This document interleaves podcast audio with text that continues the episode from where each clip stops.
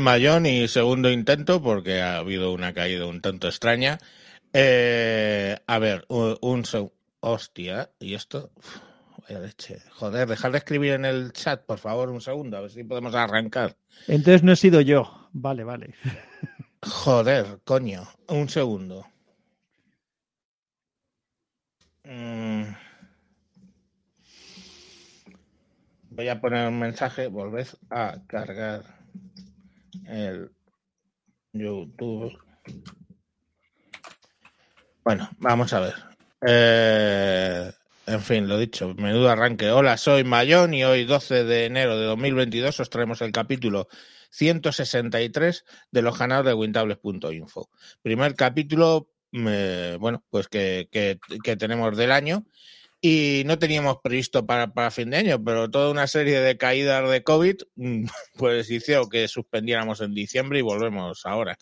Afortunadamente, pues todos los hemos superado el COVID eh, aceptablemente y sin secuelas, pero bueno, ahora el que está de COVID soy yo, este mini COVID extraño que tenemos. ¿Que tienes COVID? Eh, pues probablemente me la pega el niño. Bueno, el caso es que hoy traemos un programa de los de monotema, donde vamos a hablar de las aplicaciones gratuitas o baratas que usamos en el día a día. Y para ello tenemos aquí algunos de los sospechosos habituales. Me falta uno de los que estaban antes, no sé qué, de la Papá caída. Tiene que volver a unirse. No sé ah, vale, bueno. escuchando. No sé, mandarle un mensaje. Bueno, buenas noches, Moisés. Buenas noches desde Tenerife con COVID. ¿Qué tal? Pues bien, qué poco original eres. tío. ¿Verdad? Podía- Ya no es mainstream, ya esto. No, coño, podía cogerte la triquinosis o algo, una cosa más Sí, menos de, menos de modé. Buena- buenas noches, Rafa. Muy buenas noches, ¿se me oye? Porque es que se me ha ido. Sí, sí, que sí, se ha ido todo oye. un poco. al- Creo que Papá Friki está pendiente de entrar. Eh, pues aquí Eh, estamos. Vale, sin pues COVID. Le ha, pasado, le ha pasado lo mismo que a mí. Se ha cortado, ha hecho una cosa rarísima. Yo creo que se me ha jodido o sea, la- el chip del Bluetooth del Mac, del Mac. Apple ya no es lo que era, me cago en la puta. Es una puta mierda pinchar un puto palo de mierda. Aquí Nos estamos, hecho- hablar de aplicaciones gratuitas. No, Oye, esto ha sido. El restream me ha pegado un cebollazo y mal- en mal momento porque tengo que renovarlo ahora, creo, o en breve. Mm. Y me da que va a haber un problema. Va a haber un, un problema. A mí me ha engañado porque como últimamente a mí me, está, me ha estado yendo mal las últimas veces que hemos, que hemos hecho Hangout y que me he incorporado yo, pensaba que había fallado yo, me he, vuelto a re- he refrescado todo y cuando he vuelto he vuelto a ir la sintonía y a ti empezar y digo, hostia, ¿qué pasa aquí? Exacto. Eso me ha Te pasado liado, a mí. Bueno, bu- buenas noches, Vicente, ya que has hablado. Hola, buenas noches. Buenas noches, Samuel. Hola, buenas. No sé, aquí esto me ha echado y se ha puesto muy, muy raro. Así que sigo, sigo pensando lo mismo, ¿eh? Mal, Bueno, pues ya- mal día para el restream. Vale, bueno, pues ya está. ¡Vamos a morir! día- Ya lo he quitado de la lista. Juan Luis, quitado de buena- la lista de aplicaciones. Juan Luis, buenas noches. Buenas noches. Hoy creo que vamos a hablar de aplicaciones, así que aprovecho para acordarme de cuando las cosas se complican con OBS Studio, maravilloso software, excepto cuando no lo es, porque este es mi cuarto arranque y ya por fin tengo la cámara virtual, pero no veas lo que me ha costado. Sí, OBS es que tiene su aquel. Eh, ¿Quién me queda? Papa Friki, buenas noches, Alberto. Buenas noches a todos. Otro que está con coronavirus, bueno, ha estado con coronavirus, poco original y con falta de fuelle, ¿eh? O Hostia, sea, de pues los, a lo mejor te has quedado como mi hija, macho. de los siete que estamos aquí, de Y los siete que estamos aquí, hay eh, uno, tres. dos, tres que no, lo- ¿eh? no, tres que lo tenéis o lo, has- lo habéis tenido en el este. Yo Hace que estoy en, yo que estoy en duda y ya está. Pues bien, bueno. Y pues estamos se A ver, los galos, desde, los desde galos el 1 de de la- los de la diciembre gala que hemos tenido al menos eh, Moisés, Papa Friki, mi Menda Lerenda, ahora que lo puedes tener tú, en mi casa to- casi todos, puede. en fin. Sois Que por cierto, ya todos. aprovecho para saludar eh, a, a, a Monos del Espacio y, so- y también a David Silgo, que desde aquí, tronco, fuerza, coño, fuerza. David Silgo todavía no ha entrado, yo creo. Sí, Sí, sí, está, sí, dice sí, está buenas noches. Sí, es verdad, perdón. Buenas noches, buenas noches, David, que estaba ahí. Que me, me- es que me tapa la puta cámara. El chat. Yo no es por nada, pero, o sea, a ver, Stream ya haré más caro. De hecho, yo estoy viendo a ver qué cojones hago. Pero es que yo estaba planteándome pasarme a Stringer, a Restream por la, la baratura, pero me he encontrado en alguna ocasión que te salen unas barritas si no tienes buena conexión según lo que tengan ellos de ancho de banda contratado. Eh, y al final es que como encima yo estoy haciendo un poquito de producción de podcasting, pues me he quedado con lo que es más caro, pero sé que funciona. O sea, que decir, si tú ves la pantalla, al lado de mi conillo, yo tengo cuatro barras. Y eso en StreamYard no está. Yo creo que como nos cobran un lanón, pues a cambio, pues eh, debe ser. No, no, tú no. Pero perdona, yo os tengo aquí a todos y en todos me aparece el número de barras que tenéis. Claro, ¿vale? claro, que es que lo de las barras no existe en StreamYard porque asumen que si tú tienes buen ancho de banda, él va a tener de sobra. Pero vamos, Mm. dice David, yo sí que tengo el COVID en casa. Pues tronco, espero que sea como casi todos nosotros, porque de hecho, fijaos una cosa y ya No sé si se programa. refiere exactamente al COVID, pero bueno. eh, Yo cuento como que sí. Eh, fijaos que eh, eh, mm, yo he pasado el COVID, como ya conté, me parece, dos días de fiebre tal. O Me vino un, ¿cómo se llama esto? Un estreptococo así de medio pensionista, que también se acabó después de 20 días toda la vaina esa. Pero tronco, no sé si nos estará escuchando hoy mi compadre, porque la comadre consorte, cuando se han puesto la moderna, porque el pueblo de a pie, ya sabéis cómo se dice en hebreo, Am Haaretz, eh, ahora toca mezclarnos eh, distintas fórmulas de la vacuna y a mi comadre consorte le ha pegado un lerele con la moderna de echar hasta la última papilla, fiebrón, tal. Y encima, como han vuelto a cambiar la norma y aparte de poner las mascarillas por la calle y tal, a los que hemos pasado el COVID nos tenemos que vacunar inmediatamente, no sea que no se nos ocurra vacunar. En fin, todo muy bonito. Bueno, pues. Que Costello está vacunado. Vamos a hablar entonces de. Sí, pero si es que da igual, de vacuna. Vamos a dejar el tema COVID, por favor. Yes. Vamos a hablar de qué hemos grabado en sospechosos habituales y como estamos aquí todos, esto, bueno, hay, hay varios que han grabado bastante. Juan Luis, empieza tú. Por Ah, tierra, pues mar y aire. Escuché el de la defensa personal en España. Ese es- Cojonudo, de Redsky, chapo. Porque No, yo gracias, soy tío, poco de porque- aguantar temas, pero estuvo cojonudo. Ese lo hizo un policía que no salía, se salía anonimizado por motivos de seguridad básicos. Y la idea no era dar la razón a la peña que pide que el español se pueda defender. La idea, y se logró, era explicar aquí y ahora la ley qué pasa con ella y qué consecuencias hay. Guste o no guste, como dijimos cinco o seis veces, que a usted no le gusta, señor caballero medio pensionista, pues escriba a su, a su diputado que le toque por circunscripción a quien haya votado o al que no, o lo que sea, o, o vote para las próximas. Pero hoy en día la ley dice lo que dice y era un objetivo a cumplir que se explicara qué se puede hacer y qué no, porque hay mucho mito en un sentido y en el contrario. Mm. Eh, no dio mucho tiempo a comentar eso que decían en los tiempos duros del Jaco, que era si aparece un yonki muerto, ajuste de cuentas, y no explico más, pero bueno, hoy no estamos, gracias a Dios, en esa. En fin, aparte de eso, pues hemos tratado noticias aéreas, noticias navales, noticias terrestres y algunos invitados, por la verdad, de muy alto nivel que han quedado cosas chulas sobre la Fuerza Aérea China y mañana vamos a tener un episodio que ya lo adelanto para aquí el friquerío premium que nos esté escuchando que va a ser industria de drones iraní. Ese tema. Hostia. No, no, eso es la hostia. Sí, o sí, sea, ya. porque en vez de ser una industria como la occidental en general, por no particularizar, que básicamente es extractiva y vive de, bueno, pues que cobra un lanón por cada producto, ya sabéis eso que cobraba, eh, ahora se me ha olvidado si eran General Dynamics o Northrop, 20.000 pavos por un cenicero porque tenía que estar certificado cuando se fumaban los aviones. En fin, pues esta gente coge sus reales, que es la moneda nacional, los así como lo- lo- los estrecha mucho y tal, y les saca petróleo, además de que tienen bajo sus pies. Y hacen cosas acojonantes que mañana hablará de ello, sin duda, el mayor experto en España sobre ese tema. Pues, muy bien. ¿Y que los F-35 los compramos o no los compramos? Evidentemente, no. No hay un duro. Y la señora secretaria de Estado de Defensa dijo que no lo había. Queda para mejor ocasión porque no pudimos tratarlo.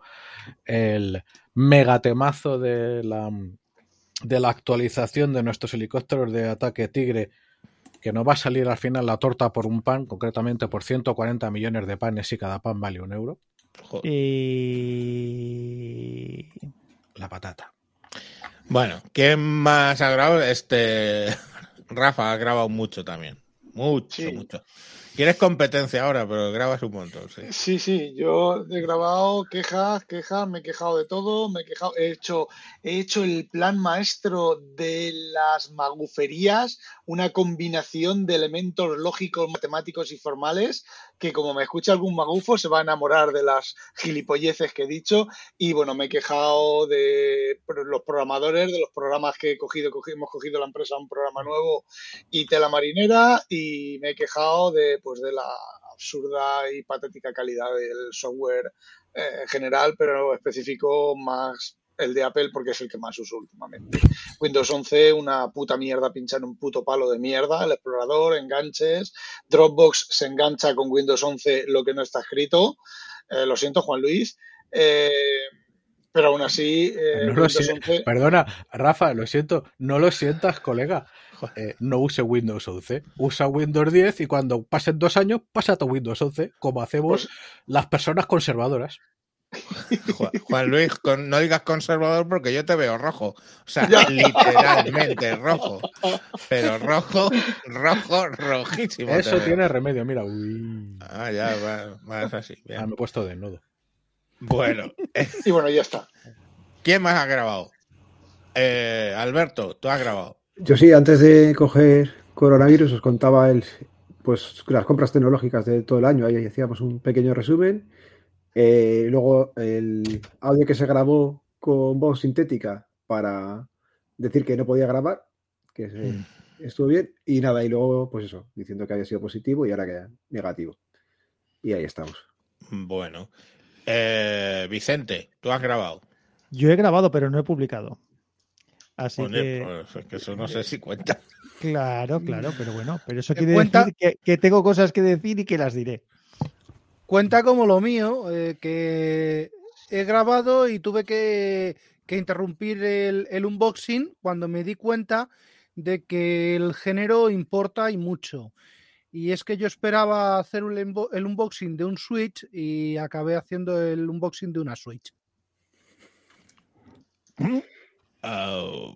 Venga, ala, ala, ala. Venga, que no habéis entendido el chiste. Sí, sí, No. se ha entendido. Yo no. Le dije que era, era la consola. Él había quería hacer el Yo espera- de esperaba un Switch. Switch, un, un- un cacharro Ah, para vale, cablear una consola. y me ha vale. venido una consola. Por eso el género importa. Vale, sí, vale, cierto. Vale. Ahora sí. Bueno, pues yo he sido muy malo. He pensado, yo estoy un paso por detrás de Vicente. No, he pensado de qué grabar. Pero no, no he grabado y no lo he publicado. Es un paso antes. Es pensar, grabar, publicar. Bueno, pues estoy en el pensar. Y el pensar es sobre una catástrofe ecológica que tuve con Ubuntu, que ahora me estoy en Fedora 35 por Marinco y, y tal. Pero bueno, que lo que sí es que os voy a recomendar que miréis lo, porque cuando le decía que le hace competencia alguien a, a Rafa es Insanity Tech Adriano, que está saca- sacando casi uno diario, casi uno diario. Pues mira que eso que acordaros que te- se tiene que dar un paseo Eso de dos horas para Eso te iba a grabar. decir, con la pirula que se tiene Pues, que dar, Sí. Javi, mira los Dígame. comentarios. Mira los comentarios. ¿A quién tienes ahí? Hombre, Adriano, estábamos hablando de ti. Buenas noches.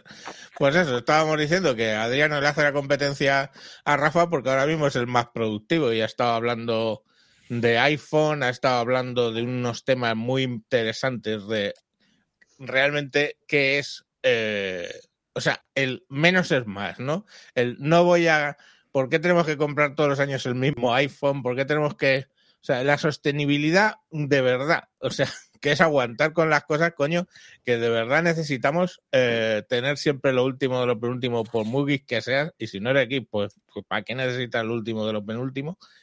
Y nos daba unas claves ahí de cómo hacerlo, pues esperarnos 72 horas y, ir a pagarlo con el dinero entero. Y yo lo pensaba y digo, pues sí, efectivamente. ¿Qué enseñas? Eh, Pues, pues enseño mi Galaxy Note 8, que es el teléfono que me, que me hizo, me hizo en su momento y me sigue haciendo olvidarme de actualizar teléfonos. Mira, mi, mi, eh, mi 9T de dos años. Y ahora Samuel enseñará el suyo T Pro porque es que es más dinero. el Eh, eh, no, porque está, guard- está guardado. Ah, Pero igual que el T8 tuyo, el T8 de Diana es el, el antiguo T8, eh, perdón, no T8 de, del mono, que está por ahí, que se acordará. Todavía Bien. nos dura, mono. Mira, Nexus 5X funcionando todavía, que lo está usando la chavala, y el Pixel 2XL. Estos también tienen solera ya. eh, yo lo que no sé. Yo, yo es- os- lo- yo ya he dicho que os gano, ¿eh? que yo tengo un Galaxy Note 8 y un, y un iPhone SE de, primer- de los primeros que salieron. Yo lo que no sé, lo que no sé, no, pero ahora Rafa se levanta, enseña el batín ahí a cuadros y se va a buscar algo del año guano. Pero no es cuestión ¿eh? de lo que estemos utilizando, joder, en el día a No, día. no, yo, tío. yo es lo- que uso todos los días. Sí, Mi bueno, Nokia 535. Sí, pero no lo usas. No, no, No, estamos no. hablando de que lo que estemos usando simplemente sí. por aguantar la- Yo, el tiempo. yo estoy de- desde, O sea, con el mismo móvil desde mayo de 2018. que hay dos opciones. Una, o estamos concienciados de que no tenemos que andar consumiendo más de la cuenta, o dos, es que no tenemos dinero. Yo eh, me inclino por la opinión dos, pero fíjese, esta es la uno, La mía es la 1. que estoy concienciado, y esta es la dos, que es que no tengo dinero. La mía es la Entonces, 1. Estoy por la dos, más todavía. Pero Pues bueno, yo, añadiría una ahí, chicos. se te ha jodido el OBS. Ya Sí, cuando dime, dime. fun- logra que funcione el puto OBS de los putos cojones, porque vaya. Sí, pero es en bonito, luego de OBS. Bueno, Venga, luego hablaremos de OBS. No, decía que simplemente también tenemos un problema adicional, que es que... eh, Los chipos. No, no hay. que no Ah. hay nada, no hay ningún cambio que nos haya, que nos haga, que justifique para un adulto el cambio de un, de un terminal, y yo me atrevería a decir de un PC si todavía funciona. Claro. El software sigue funcionando en terminales como mi iPhone 7, que no sé ni los años que tiene. El, eh, en los PCs, a menos que tengas unas necesidades muy fuertes de cálculo, pues bueno, incluso que tengas un PC potente, el PC De, que estoy de usando de ahora mismo es de 2012, hace de dos- de 2012 es el que estoy usando yo. y el mío es de 2015. Mi El mío es un Serie 8, o sea que imagínate. Claro, a, a donde quiero yo ir a parar es que el problema que tenemos en este sentido, antes de pasar al software, es que cómo se justifica. O sea, si el cacharro funciona y lo que aparece nuevo no aporta lo suficiente, incluso, hombre, si te sobra el dinero y, eso, bueno, pues cada uno se gasta el dinero en lo que quiere, ¿no? Pero sobre o no sobre el dinero es que no es nada fácil de justificar. Fíjate lo que dice Monos del Espacio. Sí, dice La las pantalla pantallas plegable. plegables. El problema es la mierda de Samsung y su caca de garantía en el caso de Andrés Ramos. Sí, pues fíjate que precisamente si ha estado algún, en algún momento diciendo, "Mm, quizá me cambie de, de teléfono, fue al escuchar a Adriano sus comentarios sobre el Flip 3, creo que era, de, Sa- el que sea ahora así como Concha, perdón, es en México. eh, o Argentina, perdón, que son los que tienen alergia a las conchas, o- pues eso, que el, O que sea ahora gusta. Mm, Bueno, no sé, pues se, pues se ríen mucho cuando digo concha, concha, concha, hola concha. Bueno, pues eso, cuando abro el, el Flip 3S en concha, ese me fui a una tienda, lo estuve probando, me picaban las manos, pero seguí el procedimiento de Adriano de esperarme 72 horas y se me pasó. Es como el COVID mini este que tenemos ahora. A los dos días ya está ready to fly. Así Anda, que pues a mí- como a mí con el ceviche de concha, ¿no? Viendo el precio que tienen, pues ceviche de concha negra, ¿no? De eso. sí, sí, sí. Ya, ya, joder. Bueno, Pero sin mostaza, por favor. Sí, porque si no explotas en directo, tío. Bueno, ya me acuerdo, todavía están limpiando el, el, el este, el, el puente de cuatro caminos, todavía lo están limpiando. Bueno, Y pues no eso, entraremos en más detalles ni nos lo imaginaremos en nuestras cabezas esa escena. ya ves. Eh, dice Telvin, no vino, vino, ¿dónde estás? Que no te veo. A mí, por haber dado 60 vueltas alrededor del sol, Papá Noel me ha traído el Xia- 60 vueltas, joder. Que, que creí que Xiaomi Mi 11 Lite 4G. Pues muy bien. Y le dice Monos del Espacio el primer Lite de Xiaomi que es grande. Bueno, 7 X no lo he usado en 5 años y está en un cajón. 7 X. No era el un 7. Samsung. No, Ese era pero- el, el que explotaba, ¿no? No, no, no, no, pero es que no era el S7 Edge, perdón. sí, sí, Es sí, el lo S- hubo. Vamos, ¿sí? El Yo el que S6, tuve, el, el, el- no, el que tuve Edge era el S4. S6, Note 5 y S7. Edge. Sí, Mm, biselada. vale, vale. Porque, yo- por- porque me vendiste a mí el S6 y el, y el S7 lo tenía un compañero de trabajo. Y digo, anda, mira, si son igualitos. El, son el mío era no, este es un S6, 7. el que tenía solo el Edge, o sea, el, el en un solo lado. Sí. No, ese, ese era el Note. Que era el que explotaba. Ese Sí, era el no, Note 5. pero es que, el- el- es que vale, pero bueno, que no sé, me, me, me habéis liado. Bueno, que no sé a quién eh, se lo vendí. Eh, bueno, vamos al tema, coño. Sí, a ver si A empezamos. ver, vamos a empezar con el tema. Eh, hoy vamos a hablar de eh, aplicaciones que, punto número uno, o sean gratis o sean baratas, ¿vale? Eh, hay aquí una lista muy larga. Las he agrupado más o menos como multimedia, eh, edición de archivos o algo por el estilo. Otra que pone juegos, sistemas, trabajo, ¿vale? Porque puede ser trabajo normal o trabajo raro uno como el de Samuel o el de Rafa. Y luego uno de cacharreo que me da miedo ni siquiera ver que es la mitad de las cosas que ha puesto aquí Samuel. Entonces, el primero a gestión multimedia, el primero que hemos puesto no están en un orden determinado, es VLC. VLC, pues es un clásico, ¿no? Es un clásico de, de reproductor, además presente en todos los sistemas operativos, además estable en todos los sistemas operativos y además importante que tiene una serie de características desconocidísimas, como puede ser lo de hacer eh, lo de eh, asistir a un broadcast, lo que puede ser emitir un broadcast, lo que puede ser. Eh, lo que puede ser esto, ed- esto editar, eh, hacer una conversión de, de tipo, se pueden hacer muchas cosas con VLC. Eh, ¿Quién lo había añadido? ¿Cuántos lo habíais añadido? Un montón. Y trae todos sus códecs, no depende Sí. de los que tengas instalado en un sistema operativo. Correcto, traes todos sus codes, dice mono despacio, hasta puede hacer IPTV, sí, exactamente, también sirve de IPTV. Samuel, tú lo habías añadido. Yo lo añadí. ¿Quieres hacer algún comentario más? Venga.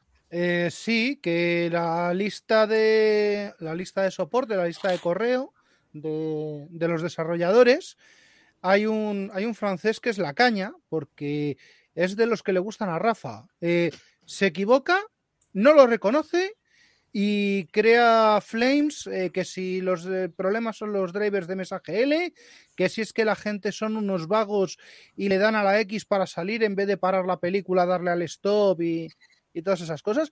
em, Madre mía. ahí siguen. Y yo sigo esperando, y yo sigo esperando que añadan, es una de las cosas por las que voy a dejar, eh, bueno, ya he dejado de, de utilizarlo de continuo, eh, de utilizar eh, Fedora en el ordenador que suele ir a la cocina, porque no tiene soporte para GVFS. Esto es acceder desde el VLC a unidades de red, algo que lo tiene, lo tienen todos, menos VLC sobre, sobre, ¿cómo se llama esto?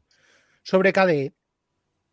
Y el tío de desarrollo diciendo, ah, pues dile a los de KDE que, que lo implementen. No, perdona, implementa tú las funcionalidades que te da KDE.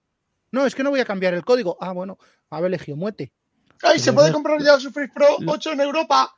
A ver. Samuel, ¿lo habías apuntado el VLC para ponerlo a parir o Ah, No, sí, no, por, no, no. por supuesto. Yo, yo sí que lo uso, eh, de hecho, Por vamos, lo supuesto, uso. También. puedo ponerlo a parir porque de todo lo que he apuntado, hay muy pocas cosas a las que no haya hecho algún tipo de contribución.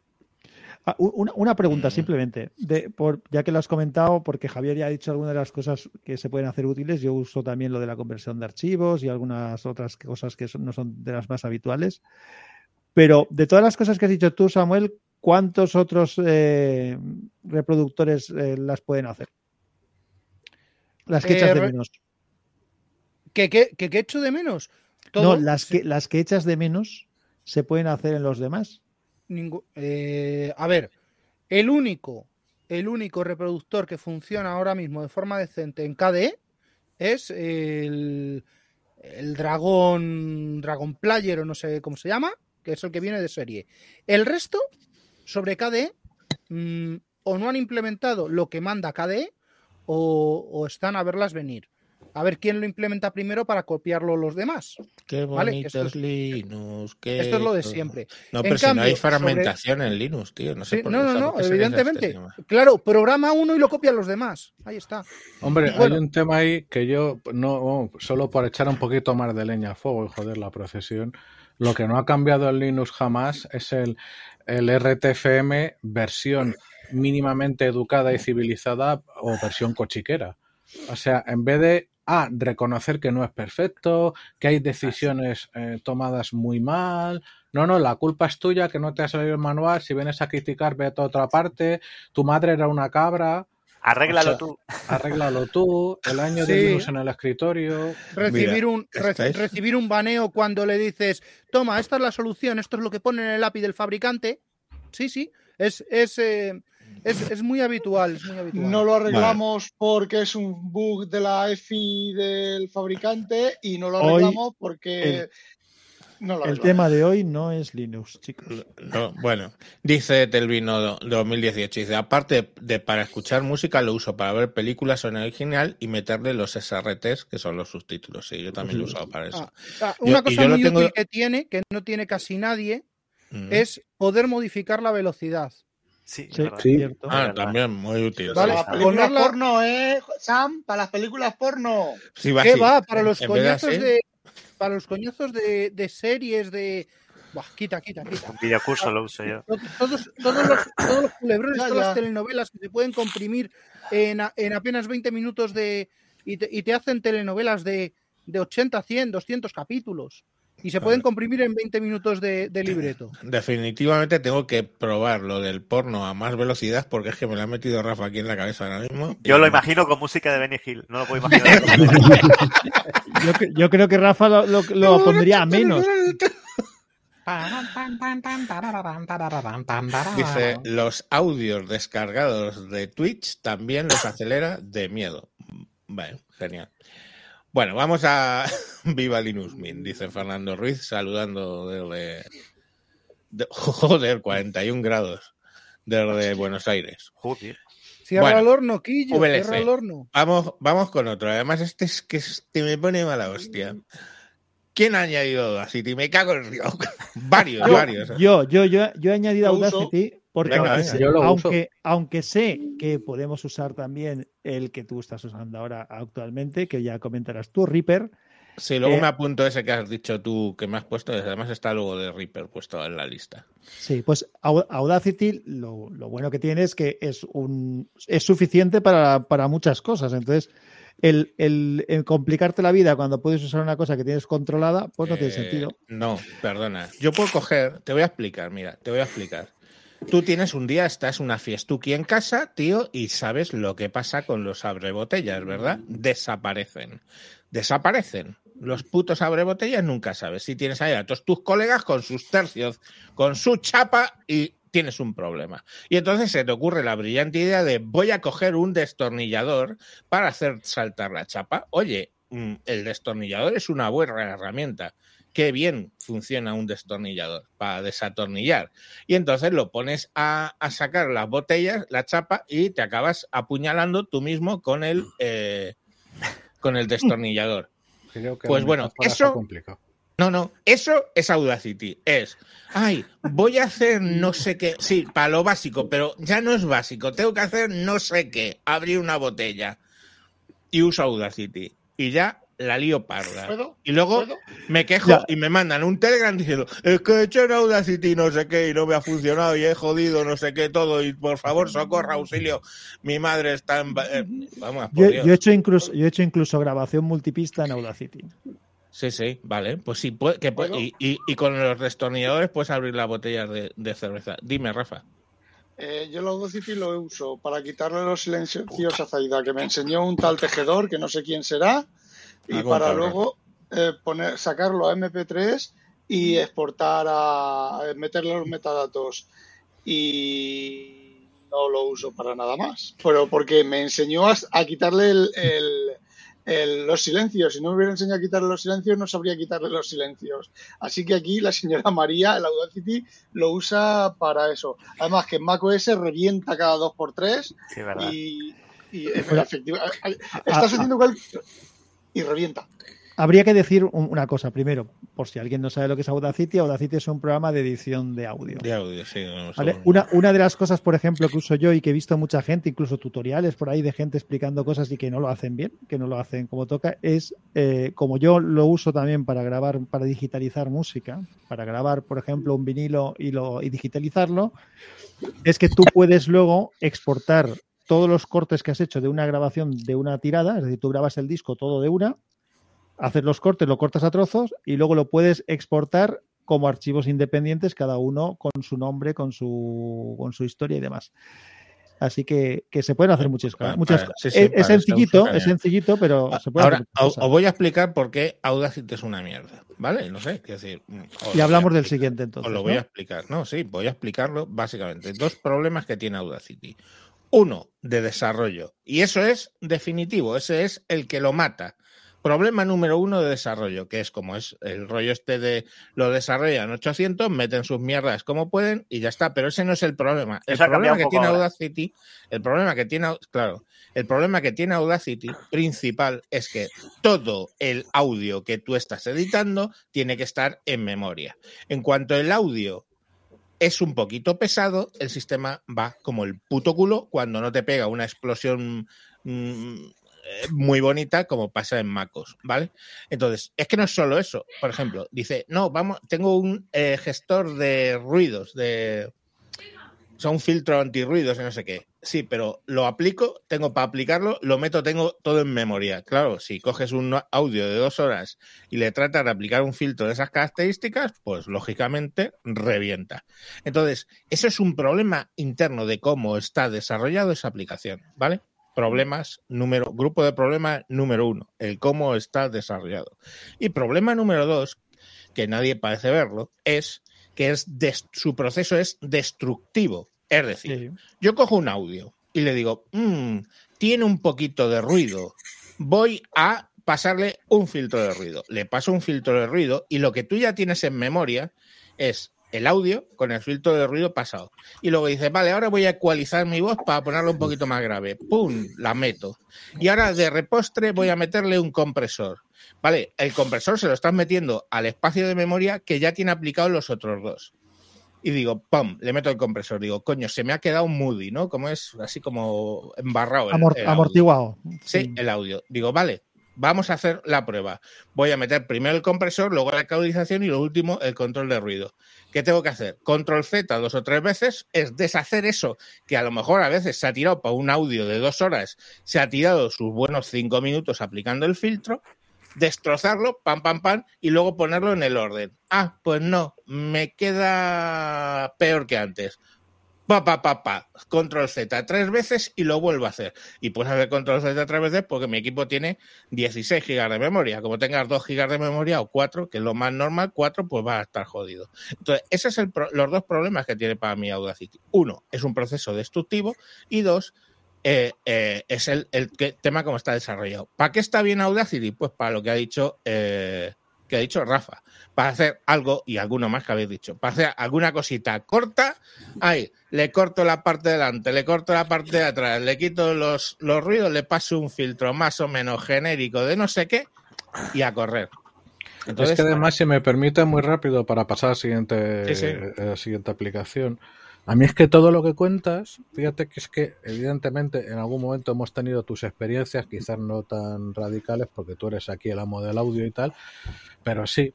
Y a mí lo que me recuerda era en mi lejanísima juventud, hablamos del siglo pasado, cuando yo estaba en un laboratorio de vídeo editando en Moviola, editando en lineal.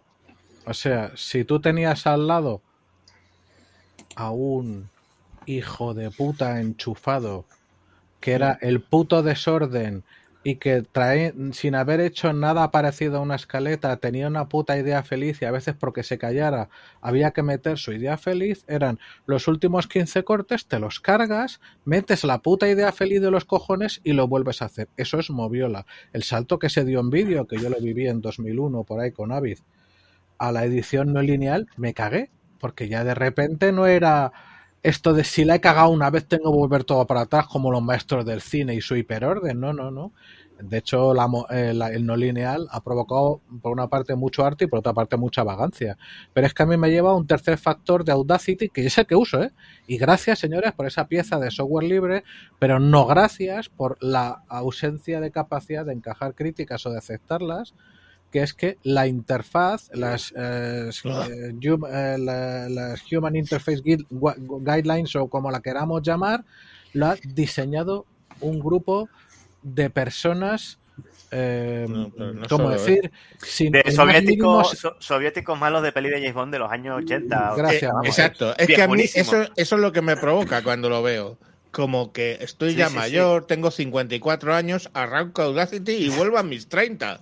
Digo, coño, los 90. No, pero no Uh, solo, es que me era meto por aquí, trabajo- unas Claro. sombreras y ala, a Claro, el problema que tiene eso, y yo francamente, si alguien se quiere meter en el podcasting, no le recomiendo, y me gustaría que tú, Javier, recomendaras una alternativa mejor, es que Rafa, es que Vicente, y yo creo que todos aquí estamos más o menos hechos Audacity y lo seguimos usando porque es un puto coñazo, pero ya que lo hemos aprendido, ¿para qué aprender otro cuando hacemos sota, caballo y rey? E- Es que justo, Juan Luis, eso es lo que iba a decir yo. Que el, el- el problema del siguiente programa que va a hablar eh, Javier, que es el que para él sustituye a Audacity, que yo lo tengo, lo he usado, pero no demasiado. Ese, el, el Reaper, que es el que vas a hablar tú ahora, Rafa, eh, eh, eh, Javier, tiene un problema. Y es que tenemos que aprenderlo. Y tú todavía no has hecho un tutorial en, en YouTube adecuado No, tengo- para que lo usemos. Voy, Así voy que a ya hacer un puedes curso. empezar. Me comprometo a hacer. No, no, me comprometo a hacer un curso de eh, fóllate Audacity y empieza a usar Reaper como si fueras casi Sí. profesional.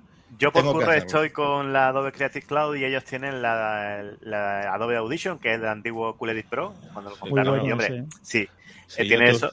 Pero ahora, bueno, hicieron una oferta esta de Black Friday y estamos pagando eh, 36 pavetes al mes por toda la suite de aplicaciones de Adobe, que no está nada ¿Cuánto mal has para, dicho? para. Moisés. 36, 36 al mes. 36 pavos al mes, un año.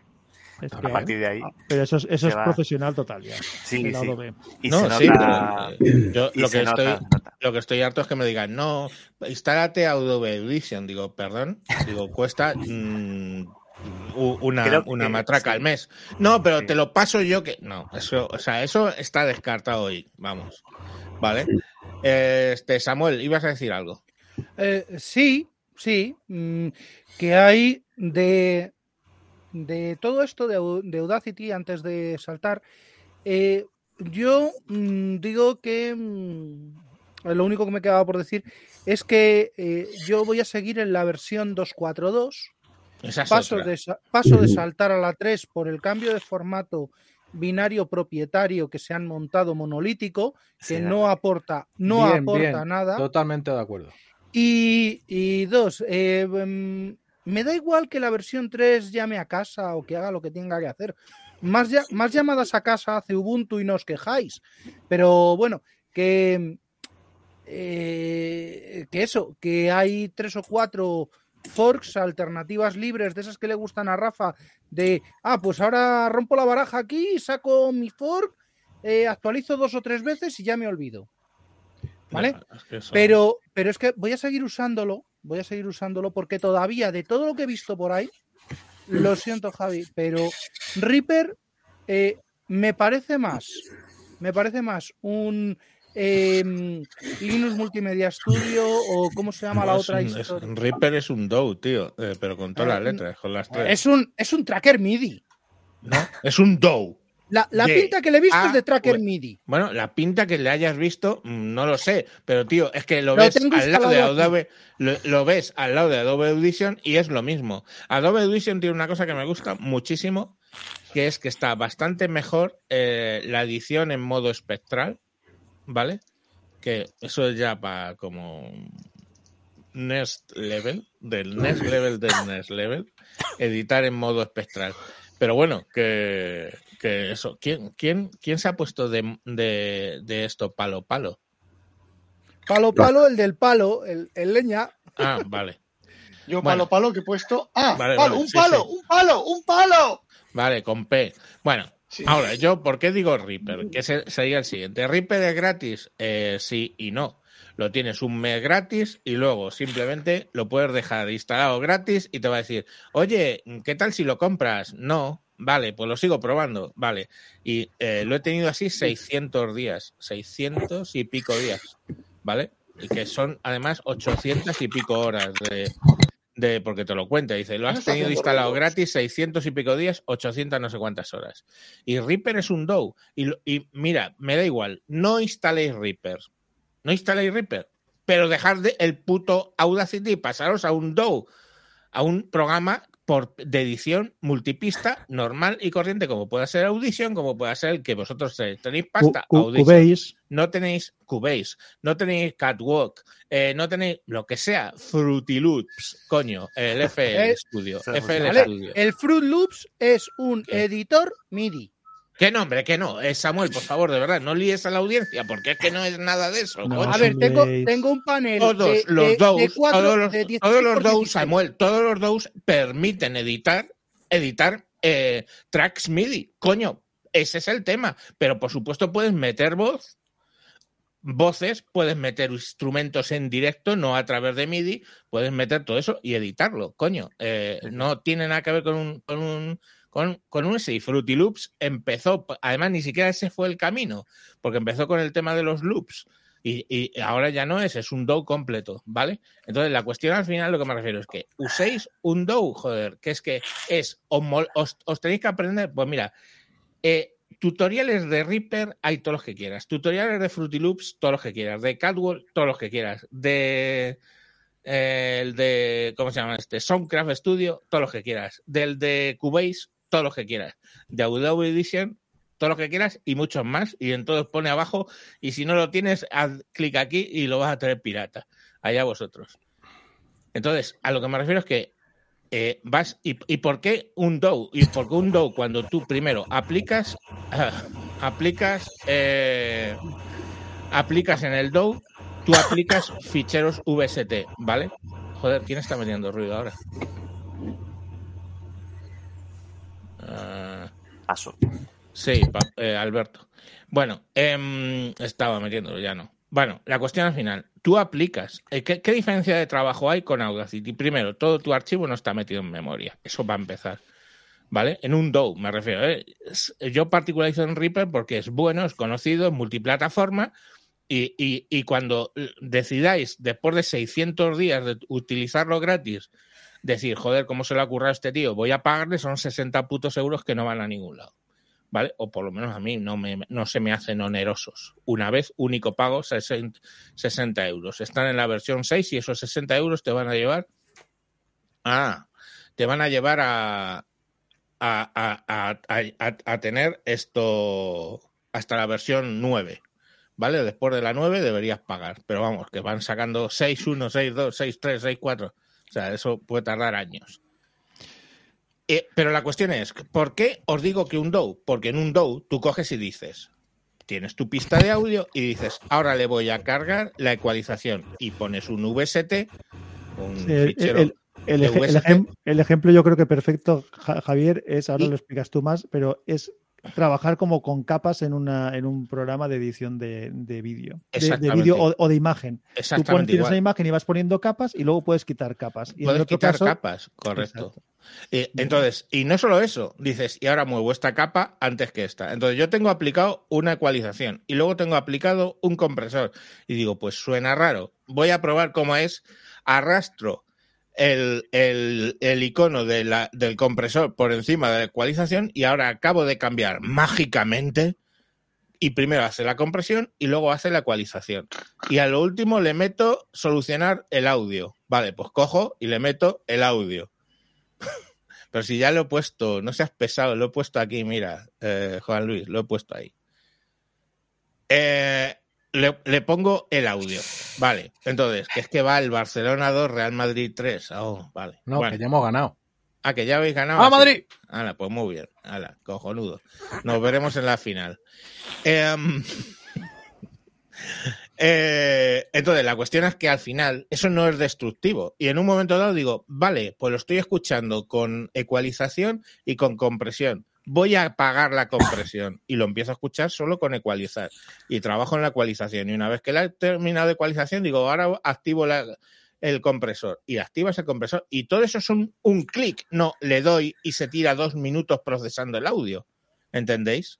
Eso, eso Sí. es como funciona. Es como lo de las capas que he dicho yo, o, o- o- o si estás viendo un vídeo, le pones unos subtítulos y luego los quitas, pero cuando pones los subtítulos no se quedan puestos para la eternidad. es que es un poco lo que pasa con Audacity que decías tú antes, ¿no? Que cada vez que haces algo, ese algo se queda en el archivo y ya no lo puedes quitar a no ser que deshagas. Aquí tú Vale, pones sí. cosas encima o las quitas.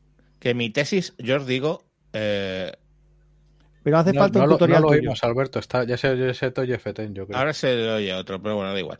Eh, eh, mi tesis es no uses Audacity, usa un DAW para grabar audio y trabajar con el audio, porque a poquito que aprendas a usarlo, a poquito que aprendas a usarlo, el hecho de poner los, poder meter sin, sin, sin la verbena que es en Audacity los VSTs, el hecho de poder grabar multitrack realmente sin la movida que es eso en Audacity. Eh, y el hecho de que es edición no destructiva, aprenderás un poquito.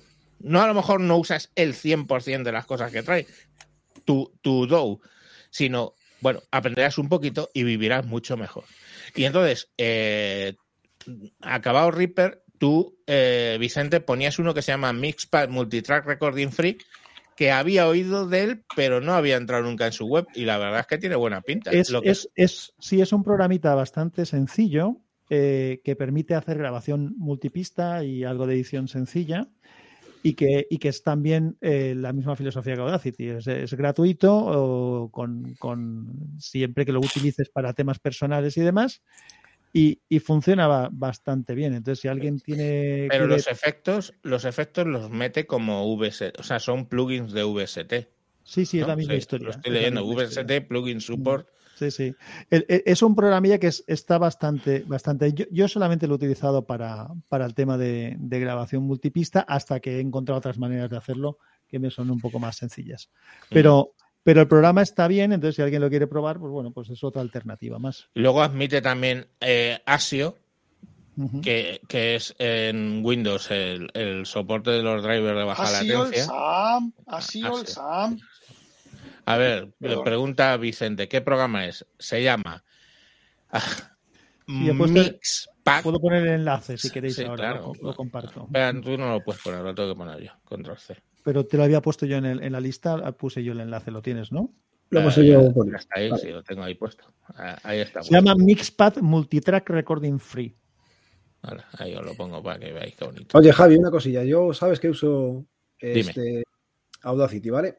Y tú te has comprometido a hacer un manual de Reaper. Y aquí, delante de todos, si lo haces, me paso a Reaper. Si Claro, es, es- es lo que le he dicho yo, que es, es el único problema que tiene Reaper para mí, que necesito un manual de un- un- una formación de, de la- de lo básico. O sea, voy a hacer los de tutoriales. lo que necesitamos nosotros, ¿eh? No, lo sin, sin entrar, básico. sin entrar a ecualizaciones ni nada, es decir, cortar, eh, quitar los oídos, Bueno, cositas ese, es el, sencillas. ese es el primer capítulo. ¿Qué enseña, Juan Luis? Que son las hora- 10 y 51 y seguimos con el sonido. Bueno, hijo, yo qué sé, es que estamos con eso. Eh, encontraremos una segunda parte. esto era, esto problemático. Sí, ya está. Bueno, el siguiente, eh, bueno, lo del Mixpad este yo no puedo hablar. Tú lo has probado poco, pues es cuestión. La maldición de- del streaming, OBS. OBS es muy potente, tiene muchas cosas interesantes. El Audacity del vídeo. No, No. no lo sé. Es más, es más. es Mejor, más. es mejor, es mejor. es infinitamente mejor que Audacity, coño. Ah, pero Juan Luis, ¿por qué tienes problemas con, con OBS? A ver. Bueno, porque eh, la verdad, como no me puedo dejar 100 pavos en una cámara de podcaster profesional, por lo que tengo es empleando una cámara de 900 pavos, que es mi cámara de empresa, ¿vale? Pero ¿cuál es el- la cosa? Que está conectada mediante un conversor HDMI a USB. Y funcionar, funciona. El tema es que a OBS se le atraganta y los primeros 40 minutos tampoco os habéis perdido nada, solo mi feo Gepeto, bueno, y ahora mi escudo de el mejor equipo de la historia del fútbol, porque eh, a los 30 segundos decía, em, ¿cómo se llama esto? Decía OBS, a tomar por culo, o mejor dicho, no decía nada. Primero se quedaba mi Gepeto congelado ah, y después de quedarse congelado desaparecía. Y Pues así no he he tenido que hacer tanto. cinco resets y he tenido que redefinir el feed de vídeo que ahora mismo me vuelve a salir granuloso y granulante que bueno, como está en gris y tengo el escudo magnífico atrás se nota menos, pero que en fin, que tengo un cabreo con él importante. Y otra cosa, o sea, a ver, yo, te, yo digo una cosa, igual, ahí está, ahí está, a la Madrid. Eh, yo digo lo mismo que, Audacity, o sea, Audacity, lo que yo no voy a dejar de hacer es reconocer que mi, mi, podcasting me lo ha salvado Audacity y digo aquí en vivo y en directo, gracias a ti Javier, que me enseñaste algunas cosas para que son, sonara menos mierder y no me mataste cuando estaba con mis no experimentos de micrófonos hace ya muchos años. Pero vamos, siendo que es coño, a caballo regalado no se le mira al diente. Tengo, no un amigo por ahí que se llama Mancuentro que le gustaría mm, conocerte sí, en persona para arrancarte partes necesarias de tu cuerpo. Ya, Pero no, bueno, es, es, un tema triste, mm, traumático. Bueno, no, a otro amigo mío, al señor Pifueste, a mí no me cuente. Sí, sí, por eso. eso. Bueno, a, a lo que voy es a que, coño, gracias por estas capacidades pero es que eh, el workflow es innecesariamente complicado. O sea, hay un modelo de arquitectura de la información y de, de arquitectura del, del frontend de ambas aplicaciones que una pensada para, yo que sé, no digo hablar de modo sencillo, tampoco es eso, pero en vez de plantarte las decenas y decenas de opciones y que para llegar a ciertas cosas te has que dar muchas cinco evoluciones, seguro que hay formas mejores de hacerlo. Yo, Yo te voy a decir, no debe haber muchas mejores. Tú te coges uno que sea de pago, de pago, pago y no poco, como es el de Blackmagic, el, el VMix. ¿no? Creo que se llama VMix, el de Blackmagic. Y es el interface, es OBS, se lo ha copiado a VMix. O sea, se lo ha copiado a una herramienta profesional. Y la cuestión es, eh, OBS tiene bueno, tiene lo de los plugins. OBS tiene bueno que decididamente si tenéis que sustituir Audacity para grabar audio, sí que ese vídeo sí que lo tengo hecho. Eh, utilizad OBS para grabar vuestros podcasts, porque es que además puedes meterle, precisamente puedes meterle los, los VSTs y cambiarlos de orden hasta que consigues el audio que te gusta y luego le das a grabar y ala, a grabar y, y graba y grabas el audio desde OBS. Eh, es una herramienta muy e, e, Editar es otra historia ya. Claro, no, no, pero es estoy que hablando de. Hombre, grabar. tú cuando tienes que editar, si lo has grabado bien, tienes que editar menos.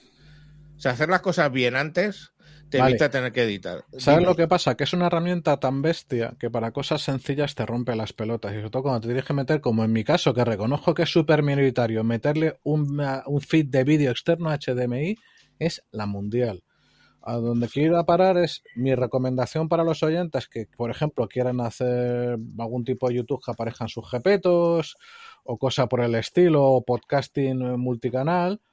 Eh, mi consejo sería que utilizaran una alternativa eh, primero gratis y si les renta o quieren de pago, la que estamos utilizando ahora mismo, Restream o Stringer o alguna de esas y se quitan casi todo el problema de golpe. El problema es que como yo fui gilipollas, me compré una cámara Auki que es todavía peor de lo que suena. Y entonces, si, me, si veis ahora mismo mi imagen, vais a entender por qué fui gilipollas y por qué me he tenido que, por no gastarme 30 euros más, pues me he tenido que montar este invento. En fin, la vida. Vais a ver ahora la diferencia. Estoy a ver, bueno, pues no la vais a ver, mira, ahí está. Que es horrible, pero horrible y en fin, que muchas gracias, señores de, de OBS, pero es, es, como un poquito what the fuck. En fin, que gracias, qué coño, no se puede decir de otra manera. Bueno, más, eh, más grande ya te lo he puesto ahí para que estabas argumentando.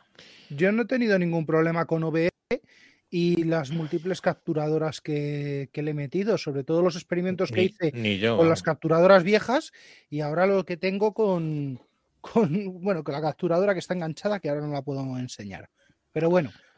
Bueno, ya vamos tengo una, a... una, capturadora que entra, que entra todo y lo Pero, convierte ¿qué, a USB. ¿Qué alternativas tenéis a OBS? O sea, si en, en, el directo, cuando estás haciendo el directo, puedes hacer restream, que lo que estamos haciendo ahora nosotros lo podemos hacer stream ya. No te digo que no. No he pero encontrado para lo que nada. Tú quieres para grabar, el, el VMix tiene una versión eh, gratuita, pero es todavía más complejo. Eso sí, es eh, FETEN, porque es el producto de Blackmagic pero OBS lo estamos usando en la oficina con cámaras HDMI sin mayor problema, ¿eh? No sé, pues creo que es un tema de...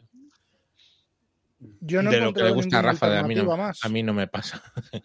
bueno, vamos a otro. Pa- vale, hemos grabado un vídeo, ahora queremos editarlo y aquí varios hemos puesto y usuam- us- somos usuarios de Caden Live. Que yo empecé a usarlo gracias al señor que tengo aquí a la, al Bies, que era Moisés, que me dijo, "Uh, usa Caden Live. Digo, hostia, a ver esto, hostia, cómo mola. Caden Live, ¿vale? Es Mm, Primero, es multiplataforma porque funciona en Linux y funciona en Windows. Yo tengo. El port es medio raro, Sí. pero lo que sí que me he encontrado es que, por ejemplo, el port de Karen Life en Windows mm, me aguanta más antes de pegar el catapum chimpum que, eh, por ejemplo, en Ubuntu, lo cual es deja de ser curioso el tema.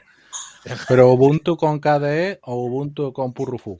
No, Ubuntu con Genome, Porque pero cuando el- lo instalas el KDE, pues te mete todas las librerías de KDE, claro. Porque, claro, el KDE Live de, de- para Windows lo hacen los desarrolladores de KDE Live, lo hacen y lo compilan ellos, y el de Ubuntu usa la librería que tiene el de Ubuntu, que, que pues serán, no serán, medio serán. en fin. No, a ver, las librerías tendrían que ser las mismas. Esa es la idea. Otra cosa es que el programador haya hecho lo que, lo que ha querido.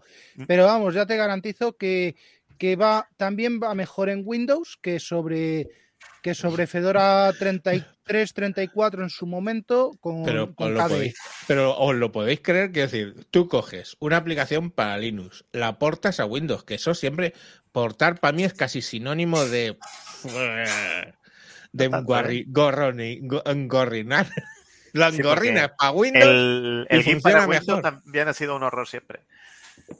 Ya. De todas maneras, con la paquetería esta universal, el Flatpak y tal, KDE Live ya, yo creo que ya está bastante bien en, en todas las- todo Linux y Windows y todo. La Pues en- paquetería universal solamente Universal. hay una- solamente hay un paquete universal y es el de, el de app image. App Image. Sí. Eh, Oye, el resto son engendros de, de cada fabricante y deberían estar penados, penados por ley, por la Oye, Corte Caden- Penal Internacional. ¿qué, qué alternativas tenemos a Caden Live? Porque Caden Live nos mola, funciona muy bien. De lo abierto, ninguna. gratis. Gratuita sí, el DaVinci tiene una versión Sí, gratuita pero, que es un hostia, potentorro y ¿sabéis- pro, ¿eh? Sa- ¿Sabéis Sí, lo que os pasa a vosotros con The Audacity a Reaper? Que es muy complicado, por no sé qué. Pues si pasáis de Caden Live a DaVinci, lo vais a flipar. Porque, claro, es un programa Es profesional. pro, es pro, es pro. Y aparte Vale. que se come bastante la máquina, ¿eh? Ojito, cuidado, porque es, es, es un traga máquinas el DaVinci cu- de cuidado. Ahí yo Ahora- tengo algo que recomendar. Dime. Sí. Eh, yo uso desde hace, esto lo voy a decir, 12 años Power Director. He comprado, una he comprado varias licencias. Es una aplicación de un coste que según sean los meses va de 40 a 60 euros. Me piden que cambie de fondo y yo me debo al público, así que ahora, después ya, con- ya hemos celebrado la victoria madridista, así que puedo cambiar a mi fondo habitual. Pero donde voy con Power eh, Director es que siendo un software que empezó para hacer vídeos de gatitos, se fue complejizando, pero yo creo que tuvo muy buen arquitecto, un grupo de arquitectos, porque no cayeron en featuritis y mantuvieron un workflow muy cómodo de usar. A ver, no es un Avid, no es un Premiere, ¿vale? No va de eso. Yo, por ejemplo, yo no hago cine, yo hago vídeo No, industrial. no no puedes hacer talonaje, por ejemplo, ¿no? Con ese. Mm, Pero a cambio lo que tienes es que el workflow es súper, súper eh, claro, lo sencillo que tú quieras, pero puedes complejizar. La edición de vídeo no es una, perdón, de audio no es una broma. Eh, hay una serie de cosas que puedes hacer que para, eh, si quieres vídeo de YouTube, o en mi caso vídeo industrial para que solo lo van a ver for your eyes only, los clientes y tal, sobradísimo. Es más, te digo una cosa, yo me salí del cine documental porque en aquel momento pues yo no encontré la forma de profesionalizarlo y mira que me gustaba. Pero el Avid con el que yo he hecho cine documental en el cambio de siglo era realmente inferior a lo que permite Power Director. Lógico, joder, porque estamos hablando de muchos 16 años, de diferencia, máquinas que no tienen que ver, lo que usted quiera. Pero es que con el Avid del año 98 se podían, de hecho se hacía no el gran cine de gran pantalla, pero no poco vídeo para indie y para televisión. Y, y por cierto, por cierto, tiene una versión para Android que fun- uno en los Muy tablets potable. funciona muy bien, lo he usado yo mucho, mucho, quiero decir, muchos capítulos de lo que veis en mi canal de vídeo están hechos con Power, con Power Director de Android. Y punto número dos e importante, funciona en los Chromebooks que tienen aplicaciones Android, funciona muy bien. Y dice, ay, es que no hay un editor de vídeo para Chromeos. Pues sí, eh, el Power Director versión, versión Android. Sí, es que hay que decir ahí que, por cierto, aunque nos saltamos de temática con respecto a PC, el problema que hay, bueno, hoy no quiero hablar de eso para no hacer un off-topic brutal, de lo que más de uno aquí consideramos que es una gran pérdida y una desgracia para la computación personal, que es el desapego casi budista de Google respecto a Chrome OS. Pero eh, una gran diferencia que hay entre Android, y ya no te cuento Chrome OS porque va un poquito peor, e iOS es la diferencia de edición de vídeo. eh. Yo lo siento, no ha habido todavía.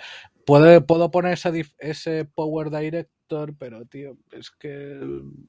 Pues No, hace lo básico, lo, cuando hablas de lo básico, lo hace, eh, hace pip, hace eh, voz en off, hace textos, ediciones sencillitas y todo este rollo. Y a mí me ha, me ha salvado mucho la... ¿Os puedo hacer una pregunta a los que usáis estos programitas de edición de vídeo que estáis comentando? agua- ah, este, Rafa, aguanta calibre, tío. Venga, eh, sí, dime, Sam. En, en alguno de ellos se puede hacer eh, cámara lenta en tramos distintos del corte de, de audio que hay.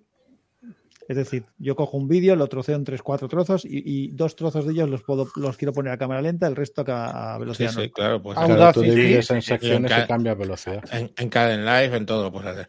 Eh, Samuel, ibas a decir algo y luego Alberto quería también decir. Sí, sí, es muy rápido. A ver, eh, así, cosas baratas, mm, sinceramente, eh, solamente, solamente eh, Pinacle, Pinacle Studio, que es el que venía, el software que venía con las tarjetas capturadoras 848, Anti- Antiguamente 878, sí, Ujú. sí. ¿vale? Eso es una maravilla y a día de hoy sigue siendo operativo, a pesar de ser aplicaciones para 98, Millennium y tal, ¿vale? Lo digo porque he recuperado unos cuantos discos de donde mis padres y por ahí andaba alguno. Yo hasta hace poco trabajé con Pinacle en, en Windows y me parece como solución intermedia entre los gratis y las y Adobe Premiere y todos estos, pues está como a 100 pavos la versión más pro del Pinacle. Eh, la verdad es que he tenido muy buena experiencia, muy buena experiencia con él. Alberto. Y Ah, solo, un- solo una cosita más. Y otro último eh, gratuito que se puede utilizar para editar vídeo, aunque Mm. no lo sea, se llama Blender. Ah, Blender, sí, pero joder. Blender tiene un editor de vídeo que es Hostia. Sí, Es- sí, pero tío, es. Es como Mira, eso- comparar Audacity con, ¿Ves con- este con el bulto que tengo? tuyo. Pero ¿Ves es como este editar vídeos con el VLC, que también se puede. Poder se ¿Ves puede. este bulto, ¿ves este bulto que tengo aquí en el cráneo? Este bulto que tengo aquí en el cráneo un poco más crecido es cuando decidí que tenía que aprender a usar Blender y ni siquiera llegué, o sea, me creció el cráneo para este lado porque, hostia, eso sí que tiene una curva de aprendizaje como del Tourmalet, su puta madre. Alberto, Oye, nos hemos dejado los dos principales que son el Windows Movie Maker, que que todavía ya no existe.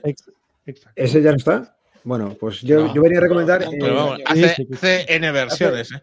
bueno, eh, yo venía a recomendar el iMovie, que cuando lo he probado me ha parecido genial. Ah, sí, único, coño. Claro, cuando pagas- tenía, Apple. pagas el hardware, pero coño. el- cuando sí. el programa funciona muy bien. tenía cuando tenía todo de Apple y era lo que usaba iMovie y la verdad es que funciona muy muy bien está claro. No estamos hablando de, de eso. Bueno, Handbrake. Venga eh, Handbrake lo, yo lo uso eh, lo ha añadido Samuel. Cuéntanos un poco por encima qué es lo que hace. Hace muchas cosas también. Eh, pues el principal, el principal, bueno, el único objetivo para el que lo tengo yo ha sido para eh, convertir mi eh, el contenido de mi NAS, de mi ¿cómo se llama esto? De mi biblioteca de, de grandes éxitos populares del cine eh, mudo español del siglo XVII y demás, eh, pues pasar eso de cualquier codec a, dos, em, a X265 supone entre un 25 y un 80% de ahorro de espacio. ¿Vale? Estoy hablando de a lo mejor eh, meter el contenido, eh, ¿cuánto eran? Dos teras y medio en poco más de un tera, sin pérdida aparente de mm, calidades ni, ni problemas. Ah, y ya de paso, pues eh, despiojar de, de, pistas de sonido rara, comentarios del director que nadie, que nadie escucha y esas cosas. Y, y bueno, eh, pues a la vez que, que tengo eso para convertir, que lo tengo en, en varios, en varios equipos en, en modo, en modo proceso por lotes.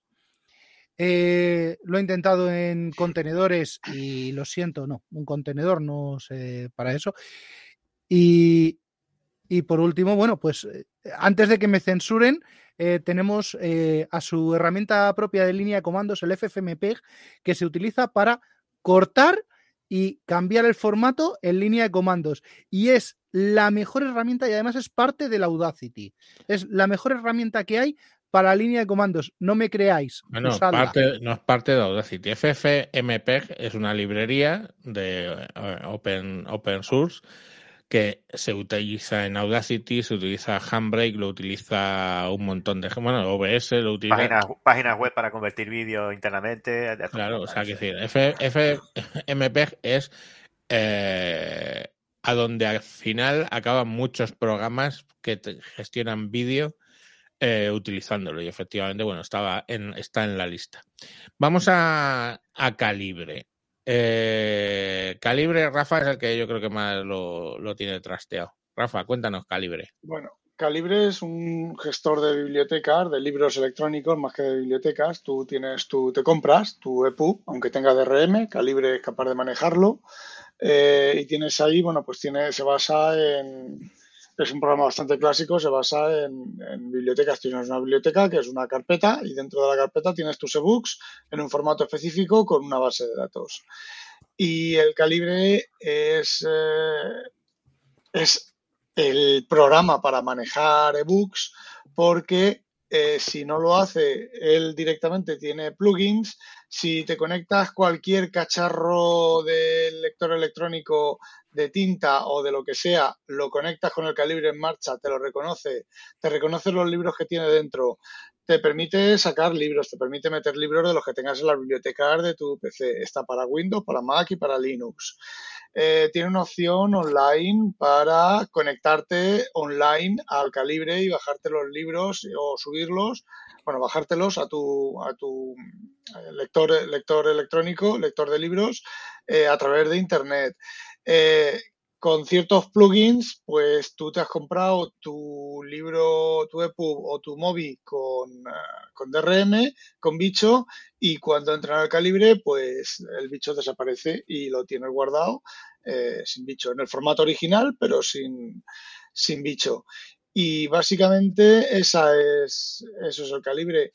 Eh, hay, hay, versiones de calibre, porque es open, completamente open source, hay versiones de calibre eh, solamente web, por ejemplo, yo tengo en el NAS una versión del calibre que es un Docker, que es web, es una versión web. Entonces, la base de datos es la del calibre en una carpeta y las bases de datos y lo usas con una interfaz web, no el calibre visto desde la web, porque hay algunos que es como si fuera el calibre, sino una interfaz web eh, dinámica de estas modernas y poco más se puede decir del calibre. Si lees libros electrónicos, el calibre te hace falta, convierte entre formatos, eh, tiene un plugin para guionar, para cortarte las palabras, para hacer soft hyphens, que es eh, cuando el, el programa, el, tu, tu, lector de libros electrónicos, la palabra es muy larga y no cabe, muchas veces te deja el hueco y te la pone en la siguiente, pues si antes con el calibre le haces eh, esa opción, pues te ajusta mejor el texto, te saca menos,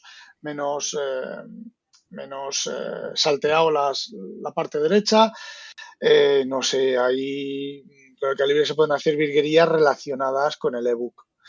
Eh, yo me genero unos PDFs que te cagas con el pie de página, con las páginas que quedan por ver en el capítulo, eh, con el formato de letra, la separación de letra. Bueno, eh, al final los ebooks son HTML, te permite recodificar el libro, digamos que es el recodificador de, de vídeos, pero para, para ebooks y te permite cambiar la fuente, embeber fuentes. Bueno, cualquier, soporta cualquier formato de ebook que haya existido y bueno, ya está. Creo que eso es todo. Vale. Lo has usado un poquito, ¿verdad, Rafa? Bastante. bastante. De hecho, algunas actualizaciones y algunas soluciones de bugs vienen porque aquí el que esto está escribiendo, esto, el que esto está hablando, lo ha reportado al programador. Es que de Una hecho, cosita. fijaos, hay una cosa que me parece, eh, después de todos los años que llevamos ya eh, con WinTablet, ya no solo el site que es de 2008, el podcast, joder, esta es nuestra novena temporada, Javier, Es posible, sí. por ahí. Claro, es que echar la vista atrás, es que hay software, como por ejemplo el caso de Calibre, que ya no puede aparecer una, una alternativa porque todo lo que hace lo hace de la hostia, es un software que está pensado fenomenal y ya ni se te pasa por la cabeza, venga, voy a probar a ver si esta otra cosa me hace, ¿me hace qué? Si yo ya lo que tengo es gratis, es libre, es fiable. Lo único que le podía echar en cara es que a veces va un poquito lento. Oh, Dios mío, no tengo mi libro en cinco segundos. Lo hace todo, lo hace cojonudo, pues ahí nos hemos quedado.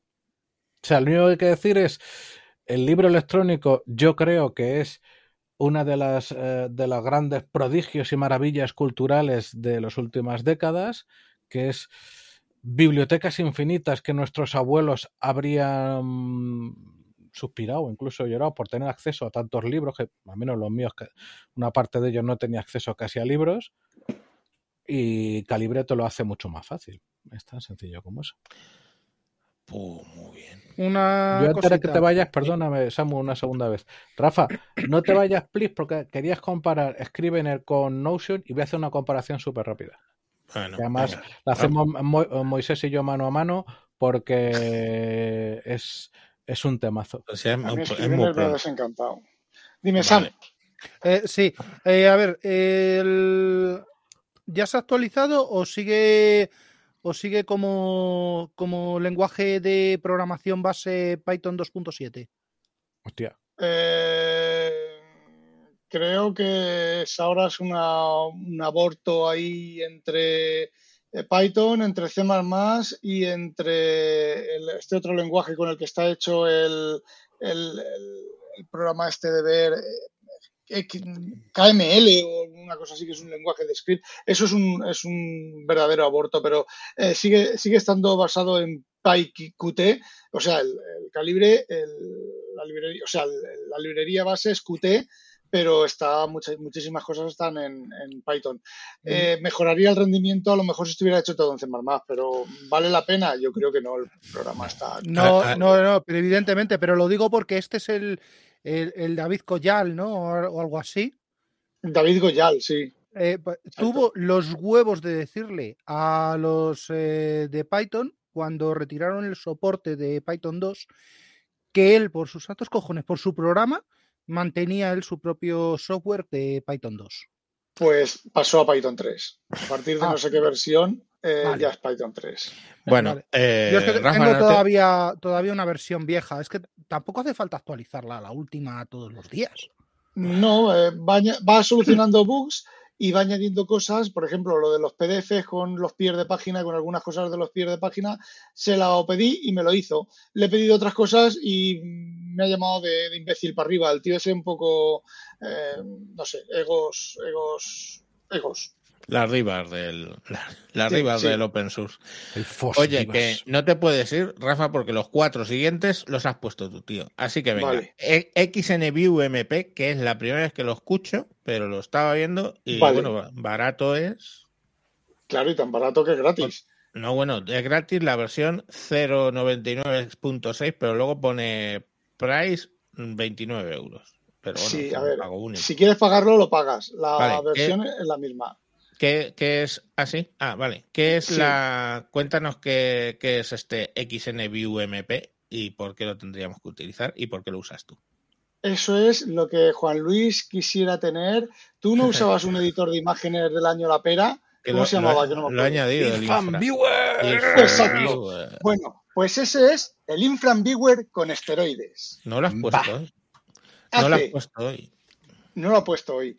El- aparte de que está modernizado y está para Mac y para Linux el XNView MP, aparte de eso, eh, te permite, que por eso lo uso yo, cuando escaneo libros y tengo que recortar las imágenes, eh, procesa, eh, hace proceso de imágenes por lotes. Sí. Tú le defines una, manera más o menos gráfica o más o menos defines te- qué es lo que quieres que te haga, te hace recortes, te hace conversión de formatos, te hace eh, postprocesado de, eh, ahora no me acuerdo, pero de, eh, ¿cómo se dice? De, blanco y negro, escalado de grises, eh, suavizado de bordes, lo que, lo que se te ocurra y encima lo puedes hacer por lotes, le dices, te, generas el script de manera visual, lo guardas y luego lo puedes hacer sobre, sobre una carpeta o ficheros elegidos y lo tienes guardado. Es con, el, con lo que yo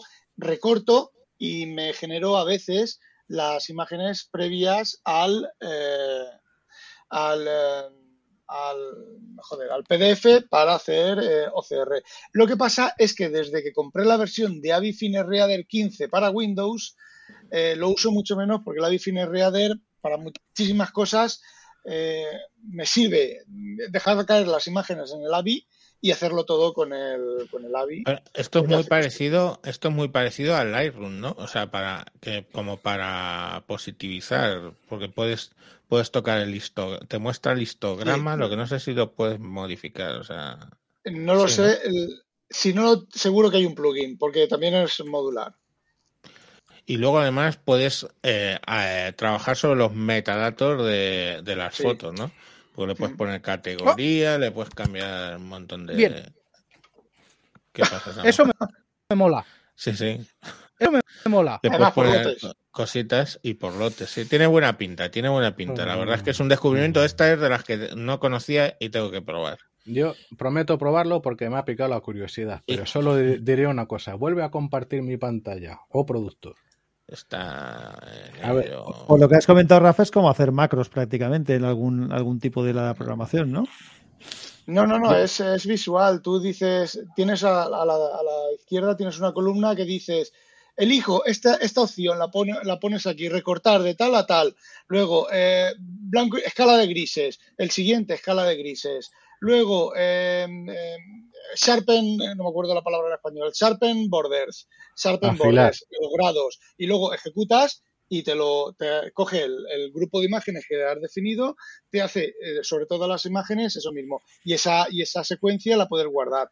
No, no son macros, es, no sé, una manera de. Bueno, Muy rápido, permitidme. ¿qué están mostrando? Estamos infra- hablando, esto es. Irfan Viewer. No, que yo lo llamo infraviewer. Es que tiene como un icono un gato rojo que le ha aplastado un coche y tiene las, las huellas del coche. Sí. Eso Y- ya es y- una declaración de Y, intención. y antes te has metido con la interfaz de usuario de, de, de Audacity. ya de esta no vamos a decir nada, ¿no? Pero este Claro que no, esto, ¿eh? esto es más sencillo que el mecanismo en chupete. Lo único que tiene, aparte de ediciones muy simples de, de meter alguna flechita, algún cuadradito, u ojo, algunos efectos de meter pixelados, negativos, de eh, quitarle, eh, de- de- reducir la profundidad de color. Hablando en serio, tiene una cosa acojonante que es el... eh, el batch conversion rename, te coges un directorio y dices, todas estas Pues claro. imágenes quiero que el tamaño tenga tal, pero que esto lleva haciendo 20 años y funciona de la hostia y le pones los nombres que quieres y tal, pero a Pues que el claro. tuyo no tiene esto. Claro que ¿Eh? sí. Una foto del pueblo del payo. Ah, no, eso no, eso no, No, lo Ahí tiene. está. No, Irfan. no, no te sale, no te sale porque estás compartiendo, estás Solo la compartiendo la ventana. Solo una pantalla de- ventana. Solo una solo una ventana. ventana y no te que lo acabo de muestras. compartir, tío, porque es que eso es lo más grande. Un. Eso no lo tiene. Lo siento. No, eso no. Hasta, hasta ese nivel de friquez no, Tío, es que es muy grande. no Ah, y no sale, me cago en la puta. Pero es que no lo estás compartiendo. Joder. Pues a la mierda. Lo comparto entero y ya está. Ahora, compartir. ¿Ya lo tenéis? ¿Se ve? Sí, ahí Ahí está. está. venga. Hola. Se ve el pueblo, que tiene unas, unas cataratas de la hostia. A ver, que voy a probar el de Rafa. Pero que si alguien increíblemente no conoce Irfan Viewer, es un software que tú lo pasas, por cierto, temazo, que no le hemos dicho, y alguien puede no conocerlo. A ver, conocéis, entiendo que todos ya estamos al cabo. A ver, un segundito que quiero dejar de compartir. Ya, ya lo Que todos ya estamos al cabo de, de lo que está pasando con los programas de antivirus que minan criptomonedas, sodomizan a tu hámster y cosas por el estilo, o se meten su... Bueno, eh, eh, ya era otro clavo más en el ataúd de los, de los antivirus, pero yo os digo una cosa, yo para empezar es que cada vez instalo un software más de Pajuas a Ramos. Es más, si no tengo clarísima la fuente, nunca instalo. Prefiero siempre un servicio web porque no me instalo nada. Pero luego, si hay que instalar en alguna ocasión que no quedan más cojones, es muy fácil. Eh, lo, mi consejo es, cogéis la URL de descarga del ejecutable y la mandáis a virus total. No hay nada que pueda competir con eso. Otra cosa es que luego queréis hacer revisiones de vuestro disco, allí cada cual lo que use, Kaspersky, el nativo de, de Windows, lo que fuera. Yo diría que es un segmento que está muerto, los antivirus, porque los virus ya van a otra vaina. Pero. Capullo. Pero. Pero vamos, que sí que me parece una muy buena recomendación usar virus total, porque eso sí que es completamente gratuito. No instalas nada y coño, es que te compara con 60 motores de búsqueda, los 60 y tantos. Solo, Mm. bueno. A ver, eh, Sodo y Sumatra PDF, pero vamos primero por Sodo. Este. Rafa, Rafa, ¿qué le has añadido tú? Yo, yo lo usé, eh, yo he usado Sodo, el de, el de Android en mi tablet lo he usado una temporada y, y en el Chromebook también lo usé. Sodo es un visor de PDF, te permite ver y anotar. Está en Windows, está en, eh, en, eh, en Android y creo que no está en ningún otro, ningún otro formato más. Y de entre todos los de Android que yo he probado, es el más rápido, el que menos por culo da. Además, soporta directamente un montón de nubes, soporta iCloud Drive, bueno, iCloud Drive no, perdón, soporta OneDrive, soporta Dropbox, soporta Google Drive. No acceder a Google Drive y que eh, de Google Drive tú cargues un fichero en Sodo, lo edites y lo devuelvas a Google Drive. No, no, desde la propia interfaz del programa lo configuras. Y es muy rápido. Es un poquitín ortopédico el manejo del programa, pero solo un poquitín. Hay otros programas más, más ortopédicos como el InfraView de, de Juan Luis y que, se- que los usamos. y, y poco más, lo típico de las anotaciones, anota PDF en estándar, eh, o sea, el estándar de anotado de PDF, pues lo típico, los subrayados, el pintar encima, los comentarios, los globitos de comentarios. Y bueno, te- creo que soporta temas con fondo invertido, o sea, eh, fondo negro y el, y el, y el texto en blanco. Y no tiene más, más eso, bueno, tiene un modelo de suscripción, te da una nube, te da opción de tener ficheros en la nube y que se distribuyan a lo largo de todas tus instalaciones de, del, del programa. Eh, pero, ¿qué quieres que te diga? Soportando OneDrive, Dropbox y Google Drive, pues eh, Está es guay. No, yo lo he usado, yo lo he usado sin, sin pagar suscripción de No, no, ningún claro, tipo y- claro, es gratuito. Por cierto, que tiene una, tiene también una pequeña utilidad web en, en sodo.com barra app hash que, Ah, sí, que te permite organizar las páginas de un PDF y unir PDFs y alguna cosita de view y edit eh, facilita, pero en modo, en modo web. Tiene muy buena pinta. Eh, este le he usado. El que has puesto después también lo he usado. Sumatra PDF, que para mí siempre era cuando, eh, cuando Adobe eh, Acrobat Reader era un puto infierno, ahora es un recontraputo infierno. Sí. Usaba Sumatra PDF porque era más ligerito, además lo usaba porque me lo recomendaste tú. Cuéntanos. Pues es un, normalmente eh, es el más ligero, el visor de PDF más ligero que he visto en toda la historia. Es rápido, no se mete en el sistema, no te hace cosas raras como eh, el Adobe, no te hace cosas raras como eh, este otro que hay otro también muy famoso, que no me acuerdo cómo se llama ahora, de otro visor de PDF. Es súper rápido, es lo más rápido que puedas echarte a la cara. Eh, ¿Qué es lo que ocurre? Pues que es eh, diseño open source, la interfaz es un poco ortopédica, no permite anotar, no permite, no permite anotar y tiene una cosa que a lo mejor os puede interesar, que las últimas versiones es un visor de pub, pero de book, de libro electrónico, pero bueno, de aquella manera, porque a ver, no es que os vaya mal, pero vamos, Tampoco aceptaba formularios, creo recordar, cuando yo lo miré. ya no pero vamos, para, eso, no sé. para ver, ver, está, está Sí, es, es lo mejor. Mm. Yo, yo uso también, pero porque nos lo metieron en la empresa eh, PDF24, que no sé si es el nombre que tú buscabas, Rafa, No. hace un momento, No. que es que es que tienen una que también es gratuito y, tiene una pequeñita colección de, aplicaciones eh, relacionadas con PDF, desde un visor a un editor donde puedes reordenar, a un compre com- para poder comprimir o cambiar la calidad del, PDF para pasar a, PDF un archivo de no sé qué. Es, es un- un- una pequeña suite de ap- aplicaciones chiquititas relacionadas con PDF que, bueno, pues que también es interesante echarle un ojo si queréis. PDF 24. Pues sí, bueno, pero PDF24 yo utilizo... eh, ah, bueno, lo que sí, para, para trabajar con PDF lo que no te dejas anotar, hay, hay un sitio web que utilizo bastante que es 123apps.com, ¿vale?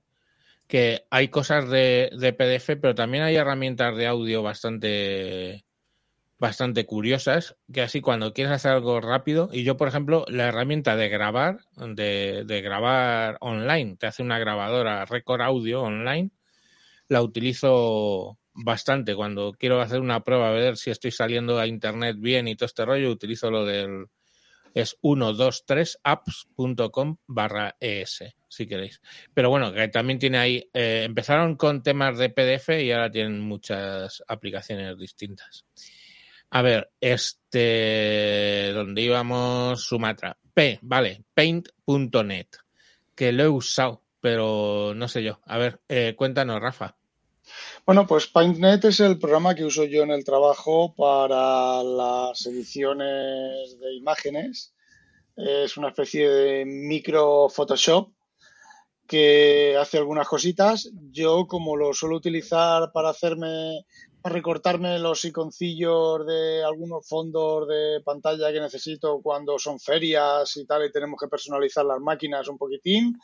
Eh, cuando me dan los clientes las máquinas, cuando le vendemos a los clientes las máquinas, llevan un display con un logotipo, una pequeña animación. Los clientes me pasan el, su logotipo me dicen dónde obtener el logotipo de la empresa y me sirve pues para eso, edición muy básica de, de edición muy básica de, de, imágenes. Lo bueno que tiene es que como trabaja con capas y demás, pues yo ya tengo algunos, algunos eh, plantillas, que no es una plantilla del programa, sino que yo tengo sí. un fichero con el formato de, de PyNet preparado que llega a la feria de Piticos de Boina, me bajo la imagen de Piticos de Boina, le doy a la capa, o sea, copio el fichero, le doy a la capa donde está el fondo de Piticos del, del de la composición para la imagen, eh, la pongo, le, le, ya tengo anotado en, una, en, un, en, en un texto eh, 20% de transparencia, 80% de transparencia, le pongo esa capa eh, 80% de transparencia, salvo en eh, PNG y ya tengo el fondo de imagen para, para añadirlo a la máquina en, en, un momento. Y está para y... Linux también, por cierto, hecho con mono, que por eso lo tiene un poco apestado en, en la comunidad de Linux. Eh, Eso no lo sabía yo. Sí, está con Paint, está con .NET en, en, Windows y lo portaron a Windows con el mono. mono. Y de ese programa sé que tiene más cosas, que hace muchas más cosas, tiene eh, funciona por plugins. Yo de vez en cuando estos mega diseñadores que solo te pasan las imágenes en formato PSD o en formato su puta madre en vinagre, mega vectorial, con 800.000 ciritiones de no sé qué, pues a veces que, oye, me lo pasa, no, no, es que así en calidad y ya si sale de mala calidad es culpa del Rafa y no de yo que te lo estoy pasando mega no sé qué, me tengo que bajar el plugin para adaptar, para coger el, el programa que esté hecho y me lo paso a PNG o a lo que me lo tenga que pasar. Y... Lo que, sí, lo que es curioso es que mmm, nadie se ha acordado ni ha puesto, y nos lo van a echar en cara, GIMP. Eh, hostia, claro, a ver, uno, una rápida. Quien levante la mano los que crean que GIMP es matar moscas a cañonazos con un interfaz del infierno. Ha mejorado la interfaz. ¿eh? Sí, eh, yo lo pero... uso, eh, no, no, uso Photoshop de hace 20 años, uso GIMP y para ciertas cosas de, Mira, de manejo de bitmap. Cab, cab, cabrón. que eres tú el que dijo ese primer comentario de que GIMP tenía una interfaz del infierno parido por orcos. De coño. GIMP no lo he dicho, lo he dicho de Audacity, tío. No, no, Sí, no en pero- este programa. No, tenía esa, tenía leyenda negra cuando eran ventanas flotantes, pero ya lo Eso hicieron en ventana única. Sí, Ahí sí. está. Mm. O sea, lo que jodía era cuando. ¿Y dónde polla se ha metido la ventana, hija de la gran puta esta? Bueno, eso ya se ha Eso solucionado. Vale, Y a pero ver, no, me es lo, que no también me lo estoy inventando, es que se has hecho Ah, claro, bueno, pues mí ya se ha- toda ha la solucionado vida. ese problema, que era un filtro para tontos en el cual yo quedaba filtrado. Entonces, cuando no pierdo mis ventanitas y hago lo que tengo que hacer, que no soy un el máster del canal alfa, sino que yo pues pongo cosas que flotan y hacen cositas y ya está, pues acabó. A ver, pero por costumbre, porque tú me enseñaste a mí un servicio web equivalente a GIMP, Es verdad. el, Sí. Pix- Bueno. el PixLR, Sí. que si la gente no maneja GIMP, yo no les aconsejaría aprender a Ahora- manejar GIMP. PixLR está guay. Eh, eh, un, un- un segundito que es que está, estoy aquí. Y el, ese nada más es el que has puesto, ese es el que te falta. Ah, sí, fine, vale.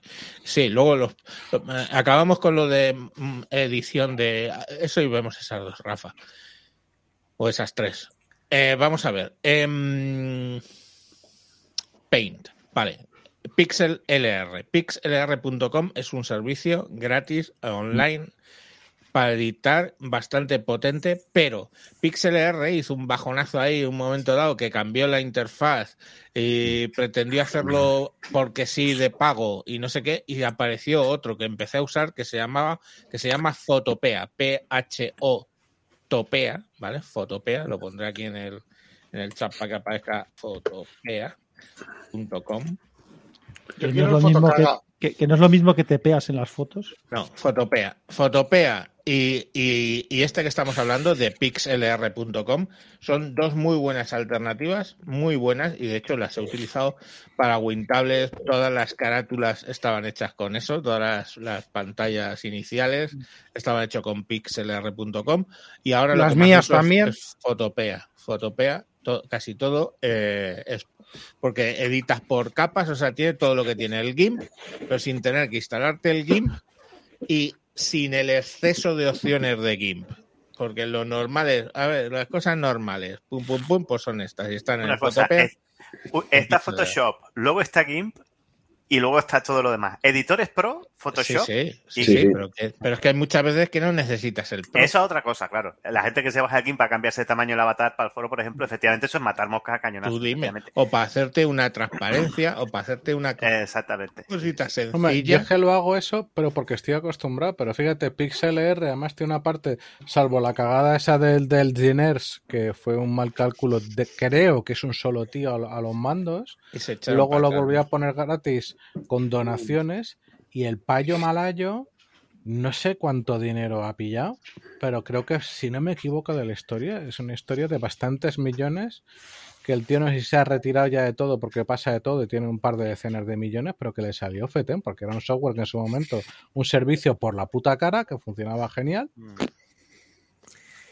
Y Vamos, una, un- una cosa, una cosa por comentar por dónde están yendo los tiros. Eh, GIMP estaba, no era Photoshop, pero en algunas cositas estaba a su altura y tenía algo, incluso alguna cosita que era mejor. Pero ahora mismo Photoshop está despuntando en algo que es en lo que veo difícil que los proyectos open source se puedan sumar. Que efectivamente los eh, filtros, herramientas y tal basados en deep learning, eh, uso en la nube, computación en la nube de Adobe y todo esto, que están sacando auténticas barbaridades, están todavía ahí en prueba, en beta, pero las puedes probar ya en el Photoshop. Son auténticas, son cosas, pero vamos, de otro, de otro nivel, de otro nivel. Sí, totalmente. Cosas que su- se, se, se pillan a la mitad de las herramientas que hay en el panel de control de herramientas de, de, de Photoshop o de GIMP porque te las sustituye completamente. O sea, le dice, esto, esto, Es quiero hacer así, así, y lo hace. Es brutal. El Bueno, problema es que estábamos sí. hablando de temas gratuitos o de muy bajo coste. A ver, es que era la forma, la mejor estrategia, Claro. que yo creo que Adobe ha sido la hostia, han sido buenísimos para sobrevivir, porque poco a poco GIMP les estaba comiendo la tostada. O sea, aunque lo, hiciera Photoshop en las empresas, hiciera cosas mucho mejores, pero empresas chiquititas, decía, ¿yo para qué me voy a gastar la licencia? No, no, con GIMP es suficiente. Es la única forma. Yo creo, porque además, sobre todo, Adobe tiene un problema que yo creo, ahí ya lo puedes contar tú mejor que yo, Moisés, que es el, em, el modelo de negocio, el salto de lo local a la nube. No sé hasta qué punto lo han hecho bien, parece que sí, Pero claro, es que es muy complicado porque algunas de las operaciones que haces con la suite Adobe exigen muchísima computación. Económicamente, lo, lo que leí hace poco es que por último no les está yendo muy bien y eso se asociaba al paso de, de- de pago a tope por suscripción. Pero bueno, eso ya no sé cómo lo estarán llevando. Es que la Pero es verdad que- de eso es bárbara de dinero, tío. Es que me dices, Sí. bueno, lo has dicho con total normalidad. 30 y- que como preciaco. Pero no por una aplicación, ¿eh? era por toda la suite Sí, Adobe. sí, ya, pero. Para una empresa. Treinta y tantos. Para una empresa, sí. Treinta y tantos euros. Pero. Pero para un particular, tío, es que. mm, Pero mira, por ejemplo, el Adobe, el Photoshop, por ejemplo, eh, más el Lightroom, creo que eso lo tienen ahora a 12 pavos. Que no está tan mal Al ¿Y mes. Premiere? al mes. Y Premiere, creo que subía, solo Premiere no lo sé, pero creo que subía a 20. ¿eh? Te ponía alguna aplicación más, pero creo que subía a 20. No, yo por Es no necesito, si no, no pagaría. Ya, pero estamos hablando de cosas gratuitas. Bueno, Sí. vamos a ver unas cuantas que tiene Rafa que se necesita ir y que las había añadido, que estaban en otras en otros capítulos, pero lo vamos a ir viendo. Eh, ZX del Mac. Esto ya, la última palabra es la que me ha tirado. Mac. ZX del Mac. ¿Qué es esto, tío? ¿Qué- A ver, Espérate, lo voy a Es un- apuntar porque vamos, es que si no- es un programa que hice yo hace muchos años Ay, cuando me sonaba. eh, está el ZX del Temp y ZX del Temp Mac. El ZX del Temp es eh, un programa que borra los temporales de Windows, de la caché del explorador y demás, cuando el Internet Explorer no hacía esas cosas y tal. Recuerdo a Penny que le borré un disco duro entero con una versión que probó antes de que yo lo tuviera eso bien hecho. Bueno, y el Z del, del Y todavía te habla. Qué gran persona es Penny, habla. tío. Sí, sí, sí, sí. Eh, Y le arregla Vosotros- cosas. Exacto, y me arregla cosas. Exacto, me arregla cosas. Nos estuvimos, Sí, creo que fue dos horas con, con escritorio remoto para enseñarme el problema, bueno, todos los problemas de la base de datos que está hablando. Que era- había cosas ahí que yo no entendía, me las estuvo explicando él sobre cómo funciona, cómo funciona todo eso. Y bueno, estuvo riendo también del código que me han pasado, que es de la marinera. Y, y bueno, pues eso, volviendo al ZX del Temp Mac. Vosotros os pasan un pincho USB o un disco extraíble que ya está metido en un Mac y veis la cantidad de ficheros punto no sé qué, punto file v no sé cuánto, todo eso. Bueno, pues este programa lo que hace es borra todos esos ficheros, todos los, los metadatos que mete macOS que si lo vuelves a meter en macOS te lo vuelve a generar exactamente igual la próxima vez que lo metas, pero si lo vas a te lo vas a quedar en Windows, pues ejecutas el programa este y te los, te los limpias. Si alguien lo quiere, que me contacte por Twitter y se lo paso. Y no tiene más. Creo que alguno de vosotros lo ha probado. Se lo pasaría a alguien de Sí, en su día yo lo utilicé eh, en alguna ocasión. Eh, mira, eh, tenéis un artículo en Wintable hablando de la Z del tape. Lo voy a poner aquí la URL.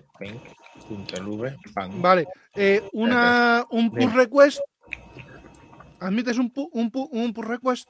Mm, No lo sé, no creo ni que tenga el código fuente, pero mira, a ver, dime. Los ficheros estos guarros de, de Dropbox, los, los punto Dropbox, no sé qué, no sé cuántos. Eh, Es luego otra hablamos, cosa- sí. Es Si otra tengo el cosa código a, fuente, a- a borrar. Otro, si tengo el código fuente lo hablamos. Pero mañana o cuando sea. Onyx, otro, Onyx. otro, otro aplicativo. Onyx. ¿Qué, es, Onyx ¿qué, qué solo cojones, ¿Qué cojones es Onyx? Onyx es la versión open source del Clean My Mac, del Búho no sé qué Cleaner, del CC Cleaner en Windows y tal. A ver, solo está para, para Mac OS y es una utilidad para limpiar el Mac y dejar el Mac como los chorros del oro, las cachés, los ficheros de idiomas. Bueno, exactamente no recuerdo lo que, lo que hace, pero es la versión gratuita del Clean My Mac hay que usarlo con muchísimo ojo porque si el Clean My Mac te puede dejar el Mac hecho para tener que reinstalar, el Onyx este eh, te lo puede dejar ya para llevárselo a Apple o para tirarlo a la, a la Eso, basura. eso te iba a decir, con mi experiencia mala con el CC Cleaner en Windows, que eso, bueno, es para dedicarle un capítulo lo que hicieron con el CC Cleaner. Eh, estos programas a mí siempre me mandan una ma- más mal rollo Es que Pues no yo pienso que no acaban de tener sentido nunca, ¿eh? Sí, esto, a ver, el Onix sí tiene sentido porque hay veces que sí que arregla cosas sin saber manejarlo. Si, a ver, eh, Mac cuando arranca hace una cosa que, bueno, que también hace Windows, eh, que se llama el Superfetch, creo que se llama en Windows, en Mac no sé cómo se llama, que genera una caché en disco de la imagen de memoria del arranque.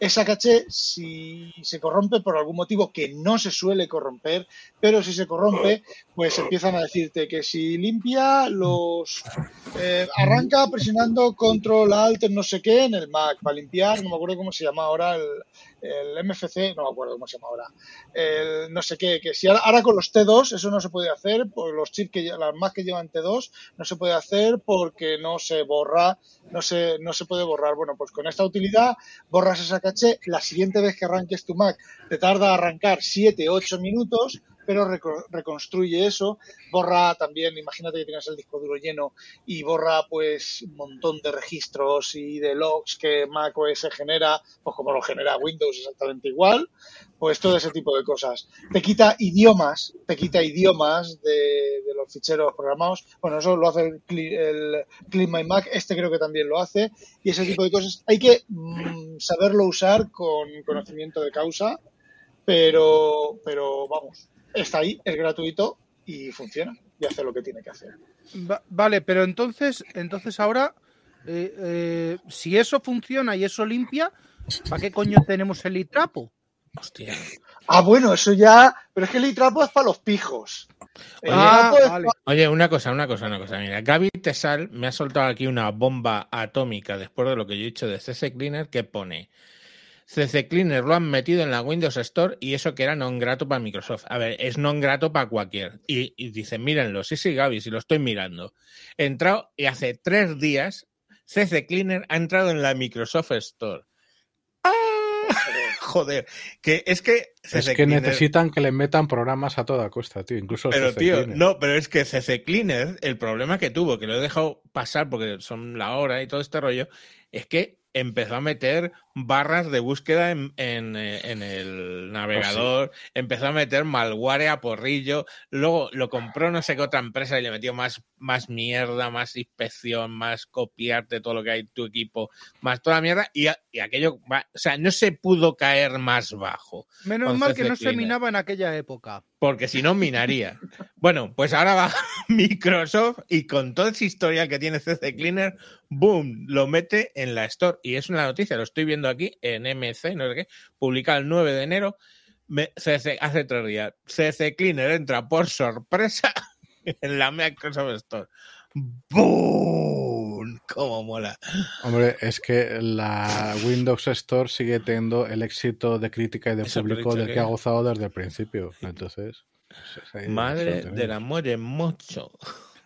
Eh, No, lo siento, discrepo. No se puede formatear un, No, un ya no. Windows desde el sistema operativo No, arrancado. No, no se puede. Ya un sí, cierto, un y Rafa. Como te tienes que ir pronto, ¿nos dejas a Moise y a mí contarte en muy No, poquitos pero minutos? espera, Dos, más y, programas. dos más y hacemos el, el, van rápidos. lo de eso. Right. A ver, otro, Easy Find. ¿Qué Easy, Easy- Find? ¿Qué Find, Easy y Find. qué es? Para Mac, ¿no? Sí, es para Mac solo, es de la gente del DevonThink, es gratuito y es un programa que busca y encuentra, simplemente, buscar ficheros. Abres el programa, creo que es en la barra de, arriba, tiene tecla rápida y se engancha y te, y te, te busca. A ver, pero te busca en ficheros, ¿vale? O sea, no hace las cachés ni el ni como hace Windows con el Windows Share ni nada, no, no. Busca ficheros y se toma su tiempo, pero busca y encuentra. Y bueno, pues es una utilidad que usaba yo hasta que estoy, hasta que empecé a usar el Sherlock este, hasta que me dieron una licencia del Commander One Pro, pero lo usaba para eso. Y solo sirve para eso, para buscar y encontrar. Y busca y encuentra. Y ya está, no se puede decir nada más de ese eh, programa. el, Finder, el Finder no busca y encuentra, teóricamente. Eso, eso. ¿Qué le pasa al Finder de Mac, Rafa? Eh, que ha dejado de buscar y encontrar. Eh, ¿Y ahora qué hace? y- ¿Cómo que qué hace? Que le pones un nombre de un fichero y no te lo encuentra. ¿Y O sea, lo estás viendo en la pantalla, estás viendo en la carpeta, como hace Windows. Si en Windows tú te vas al explorador de Windows y tienes ahí piticordeboina.txt, te vas al cajetín de busca, de búsqueda, y dices, escribes piticordeboina.txt y te dice, no he encontrado, pero si estaba en la carpeta del cajón de búsqueda, pues el, el Spotlight de, de Mac, por lo menos en, en el cajetín de búsqueda del Finder, tiene el mismo, el mismo problema. Y no es que el Spotlight del índice haya que reconstruirlo, tengo el culo pelado de reconstruir el índice y tal. Desde, no sé, bueno, desde la versión, an- desde el Capitán creo que es, Apple no da pie con bola en, bueno, se- me he cansado ya de decirlo, ya está. A ver, Hay, hay otro, hay otro buscador en Windows que me recomendó David Silgo, que es uno de los que estaba por aquí hace un rato, no sé si sigue, que se llama I bueno, se escribe I latina Y F, I, Y, I latina Y F, y funciona bastante, bastante bien, bastante bien. curioso. A ver, vamos con, con otro de los que habías traído tú, Rafa. A o A o. Aomei. ¿qué es eso? Aomei le ¿Ese es da sopa Mac con... solo o qué? No, no, este, este, este es para Windows. Aomei Ah. le da sopa con ondas a la puta mierda que es clonecilla, Sam. Doy Y lo fe. sabes. doy Dar fe, fe. vale, perfecto. Eh, es una empresa alemana que fabrica, que hace software de clonado de discos, de, de distribución de, de discos por red, de imágenes de disco, de particionado de discos, de todo ese tipo de cosas. Tiene la versión gratuita y la versión de pago. Y la versión gratuita es la que hago yo, la que, la que tengo yo, una imagen arrancable con cuando compramos los PCs para las máquinas. Eh, tengo un USB. A ver, se podría hacer si pagáramos dinero, podría encender todos los PCs que compráramos, los conectara por red en el rango de red, arrancaría en un equipo el USB con el AOMEI y a la vez el AOMEI me instalaría esa imagen en todos los equipos de la red que estuvieran en el rango de red especificado. Ese tipo de cosas. Eh, copia de seguridad, hace copia de seguridad. Yo no la estoy usando, yo estoy usando el Acronis desde hace un montón de años. Eh, pero vamos, copia de seguridad y, y- y particionado, mover particiones, eh, clonar particiones y cosas de esas en un mismo disco duro. Lo de mover es bien. muy, lo de mover es muy, muy, muy útil, sobre todo para las particiones SOEM y particiones ocultas, cosas Exacto. raras. Ahí quitas, es, eh, sí, sí, ahí se mea en el, se mea en, en este, en clonecilla. En en clonecilla. Y en, y en Disk Director y en todos.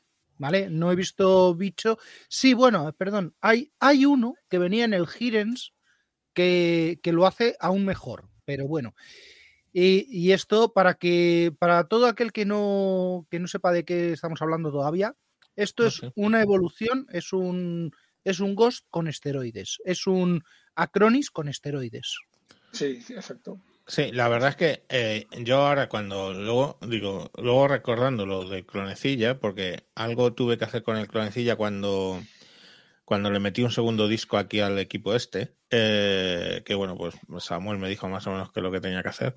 Con clonecilla sí que miré este, pero cuando lo fui a bajar vi que era como de pago, pero luego no me di cuenta de que efectivamente hay una, hay una versión gratuita que te hace prácticamente todo lo que un usuario normal puede hacer, de duplicar discos y todo ese tipo de, de, de historietas. Y la verdad es que el interface es bastante más sencillo o más de este tiempo que, que clonecilla. Clonecilla.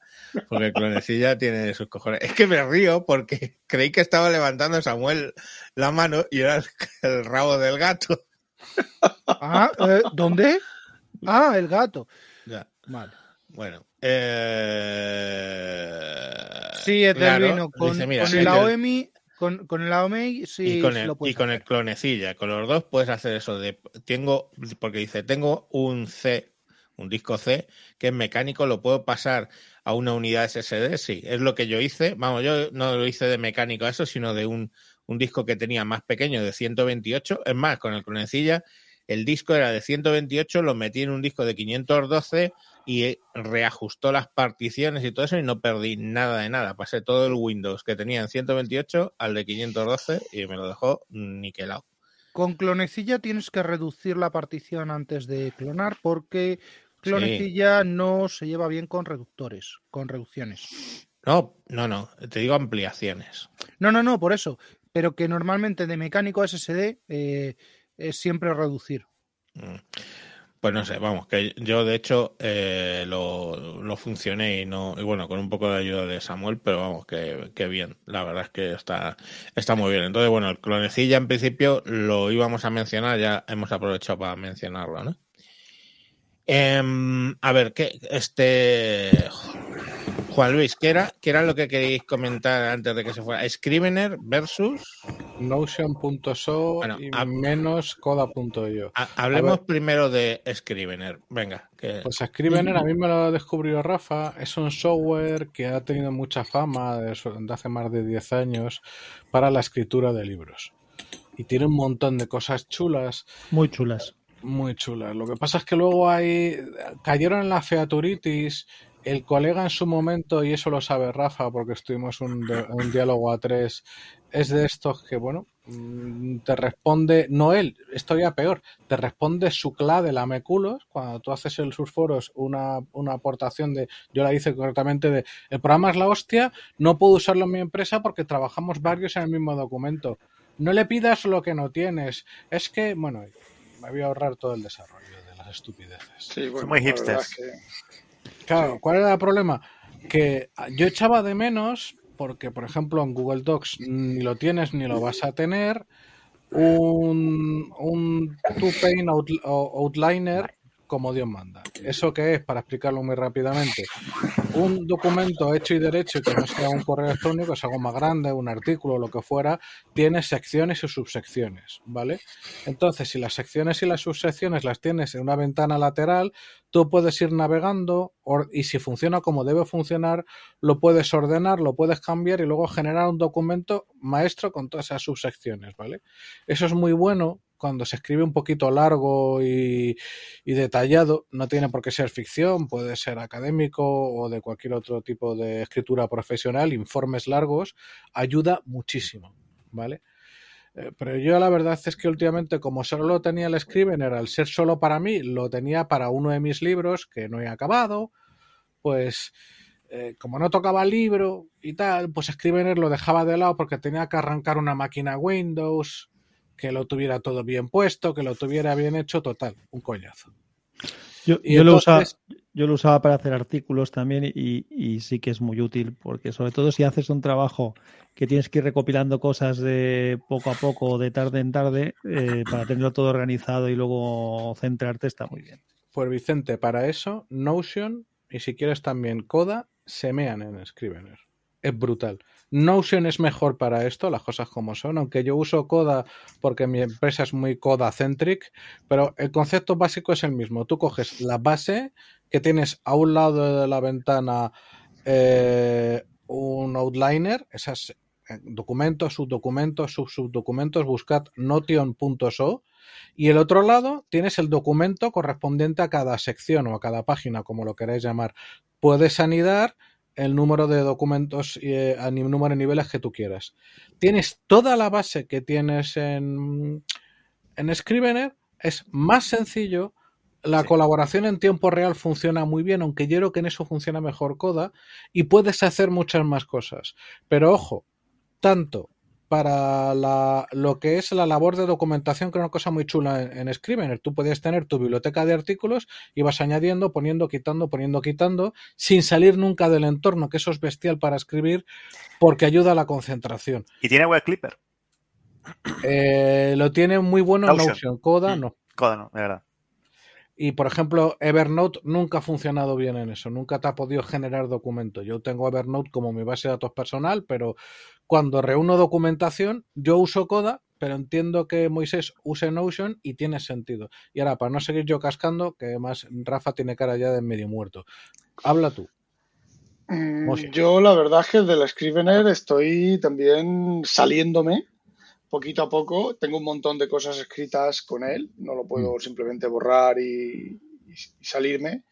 pero yo lo que encuentro del Scrivener bastante bastante complicado. A ver, está muy bien todo el tema de controlar el tiempo, la- el tiempo, no las palabras por, por sección, el límite de palabras, el que tienes que cumplir un objetivo todos los días, todo ese tipo de cosas está bien para forzarte un poquitín a escribir.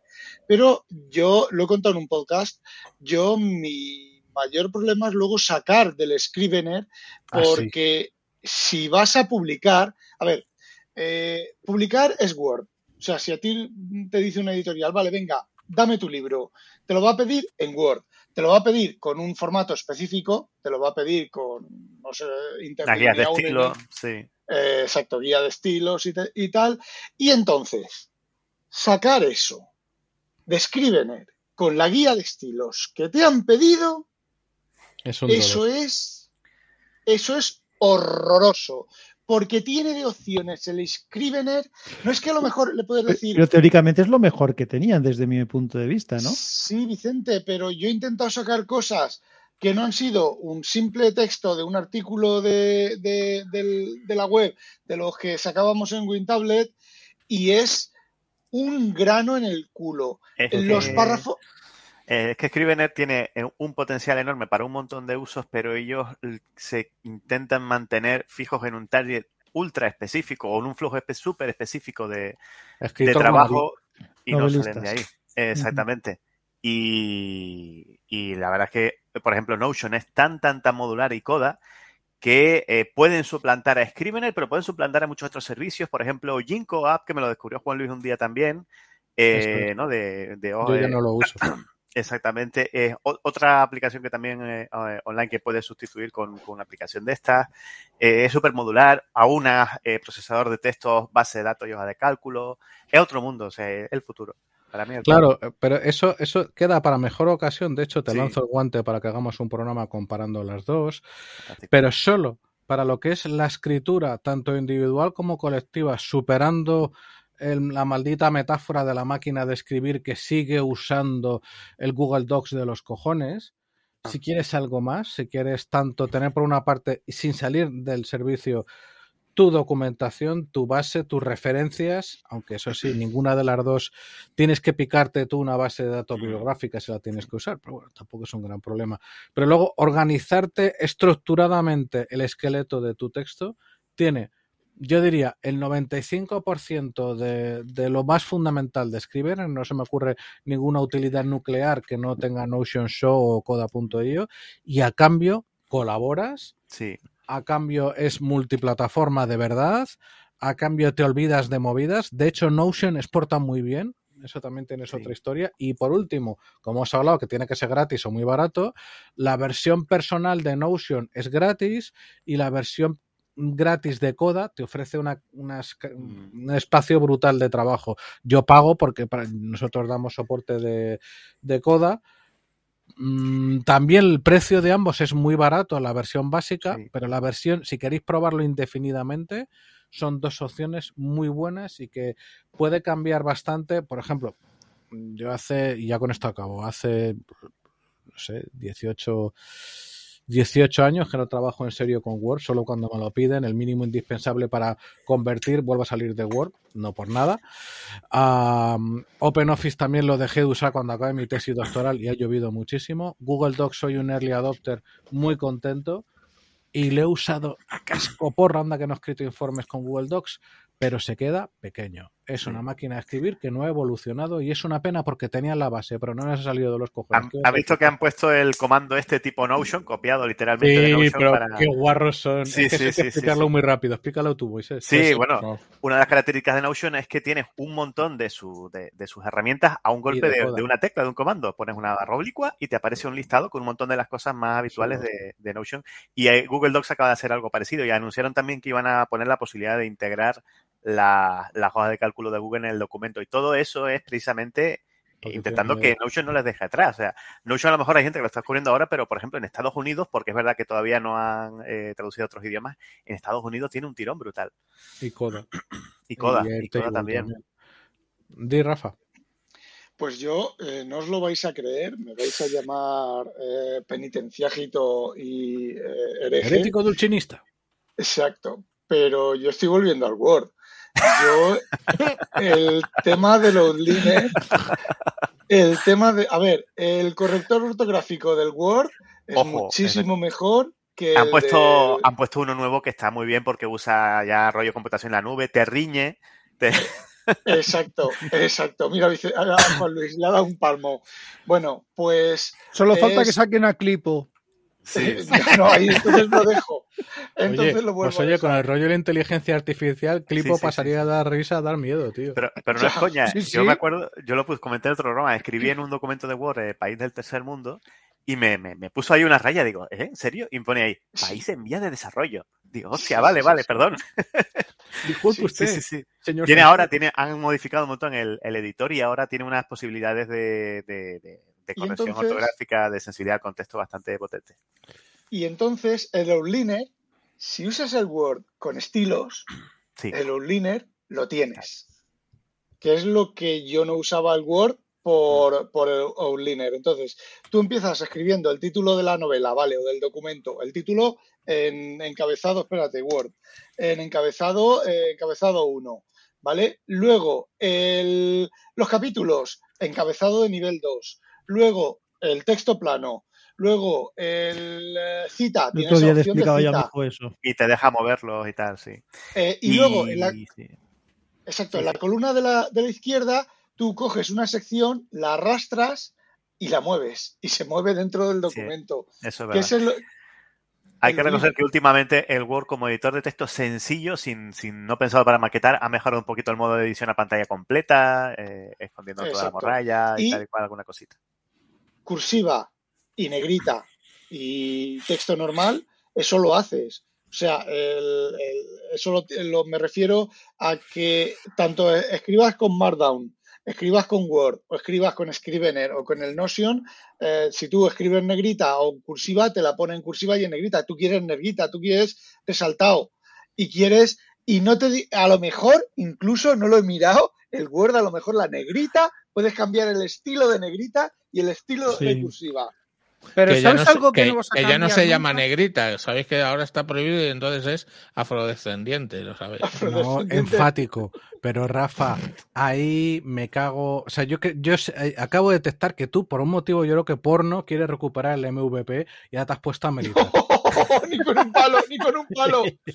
Pero, tío, solo te diré una cosa: el infierno guarda un hueco particular y particularmente apestoso para el hijo de puta del localizador que en los años Ah, sí. 80 Eso sí, cambió los atajos de teclado de la. Suite Office por una mierda que era para que los, los hispanoparlantes lo entendieran mejor. Y claro, tú te acostumbras con el resto del software del mundo mundial que Control B es bold, Control I es Sí. eh, italic y de repente no, en Word no lo es. Y yo por eso, como llevo tantos años fuera, cuando quieres hacer control eh, B y se pone a buscar, digo, ¿qué cojones? ¿Qué es esta mierda? Tío, o sea, Rafa, penitenciágite, tío.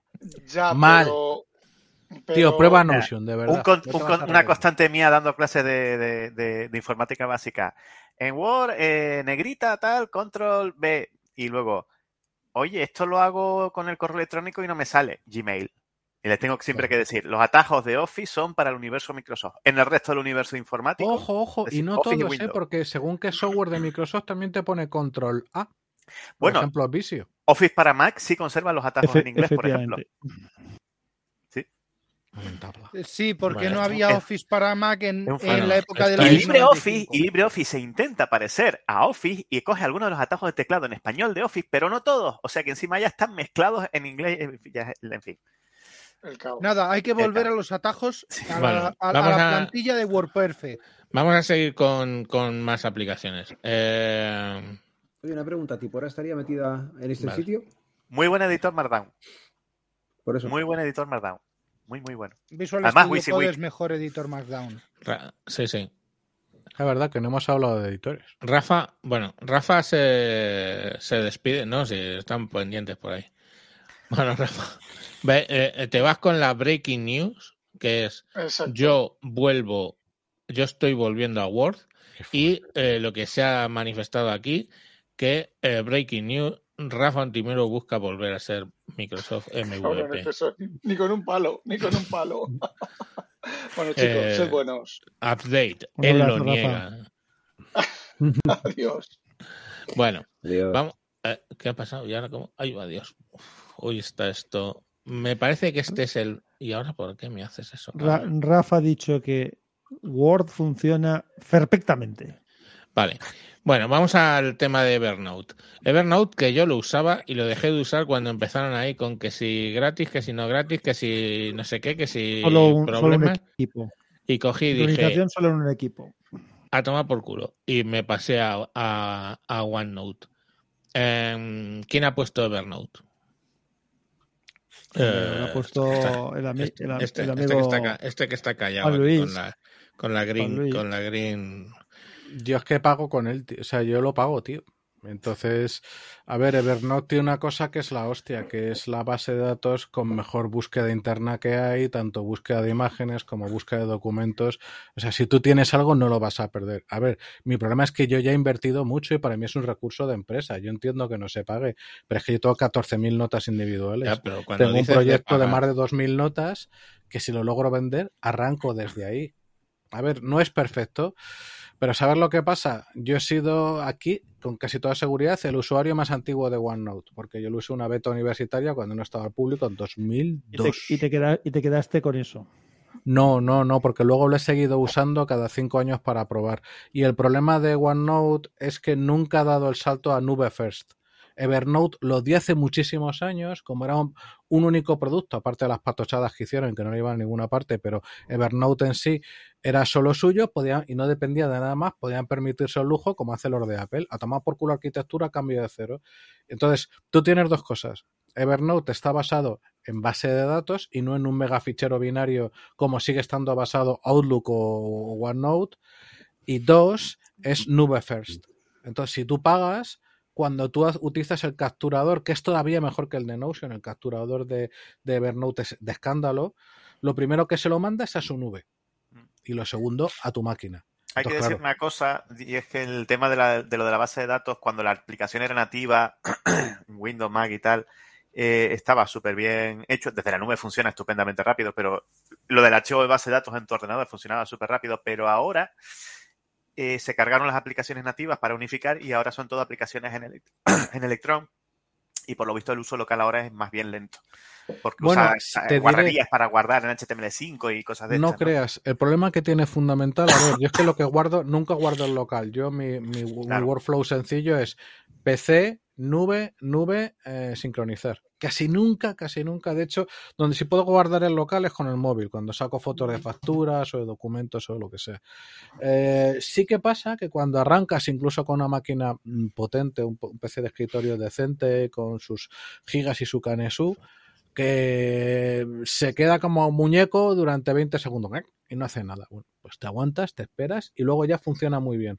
Pero sí que es verdad que el cambio de perder la versión local, que fue un tema de ahorro porque se metió una hostia económica brutal, hubo un momento de crisis que casi palma Evernote. Estaban Entonces- desarrollando siete editores, prácticamente casi cada, cada uno a su, a su bola, y uno subrayaba y otro no, y era un caos totalmente. Sí, entonces pues sacrificaron eso, que sí que fue una pena.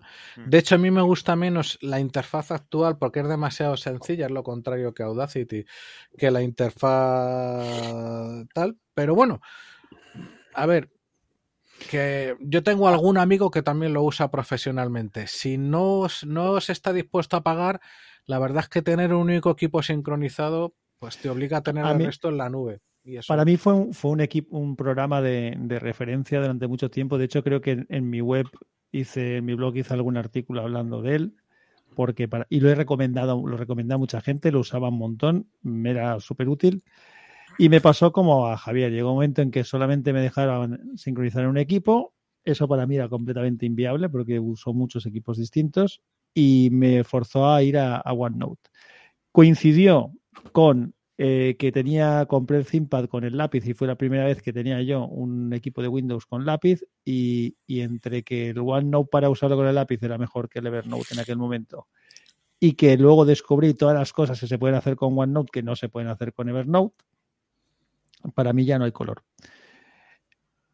Y entiendo lo que dices tú, Rafa- eh, eh, Juan Luis, porque es verdad que el, que el programa para el- uso de ir archivando información es cojonudo y que si tienes, estás pagando la licencia y tienes tu sincronización, pues no tienes por qué salir de él.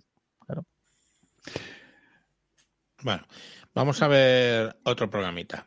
Voice Meter, ¿lo has añadido, lo has añadido Yo, tú, Vicente? yo lo, lo he puesto yo, sí. Eh, yo empecé a usar... no lo- Espera, Sí, para sí. los que no lo conocen, VoiceMeter es un emulador de una, tarje- de una tarjeta, o sea, de una mesa de mezclas una mesa de mezclas. en Windows y lo bueno es que permite pues hacer enrutamientos desde entre aplicaciones, eh, todo lo que podrías hacer, puedes hacer inimaginable en una mesa de mezclas, pues que tienes varias fuentes de entrada y las puedes enrutar como tú quieras, todo eso y mucho más se puede hacer en VoiceMeter. Cuenta, cuenta tú. Sí, yo, yo, yo- yo lo uso desde hace mucho tiempo. De hecho, fue la primera hacer, la primera mesa de mezclas que usé yo fue VoiceMeter, antes de usar una, una mesa física. Sigo pensando que para muchas cosas hay muchas posibilidades que, que permite VoiceMeter que no permite una mesa física. Incorpora una grabadora también, que para grabar, antes hablabas de si alguien lo único que quiere es grabar, evidentemente sin efectos y sin nada, pero si alguien quiere eh, grabar eh, algo que está editando con distintas, es una, una, posible solución.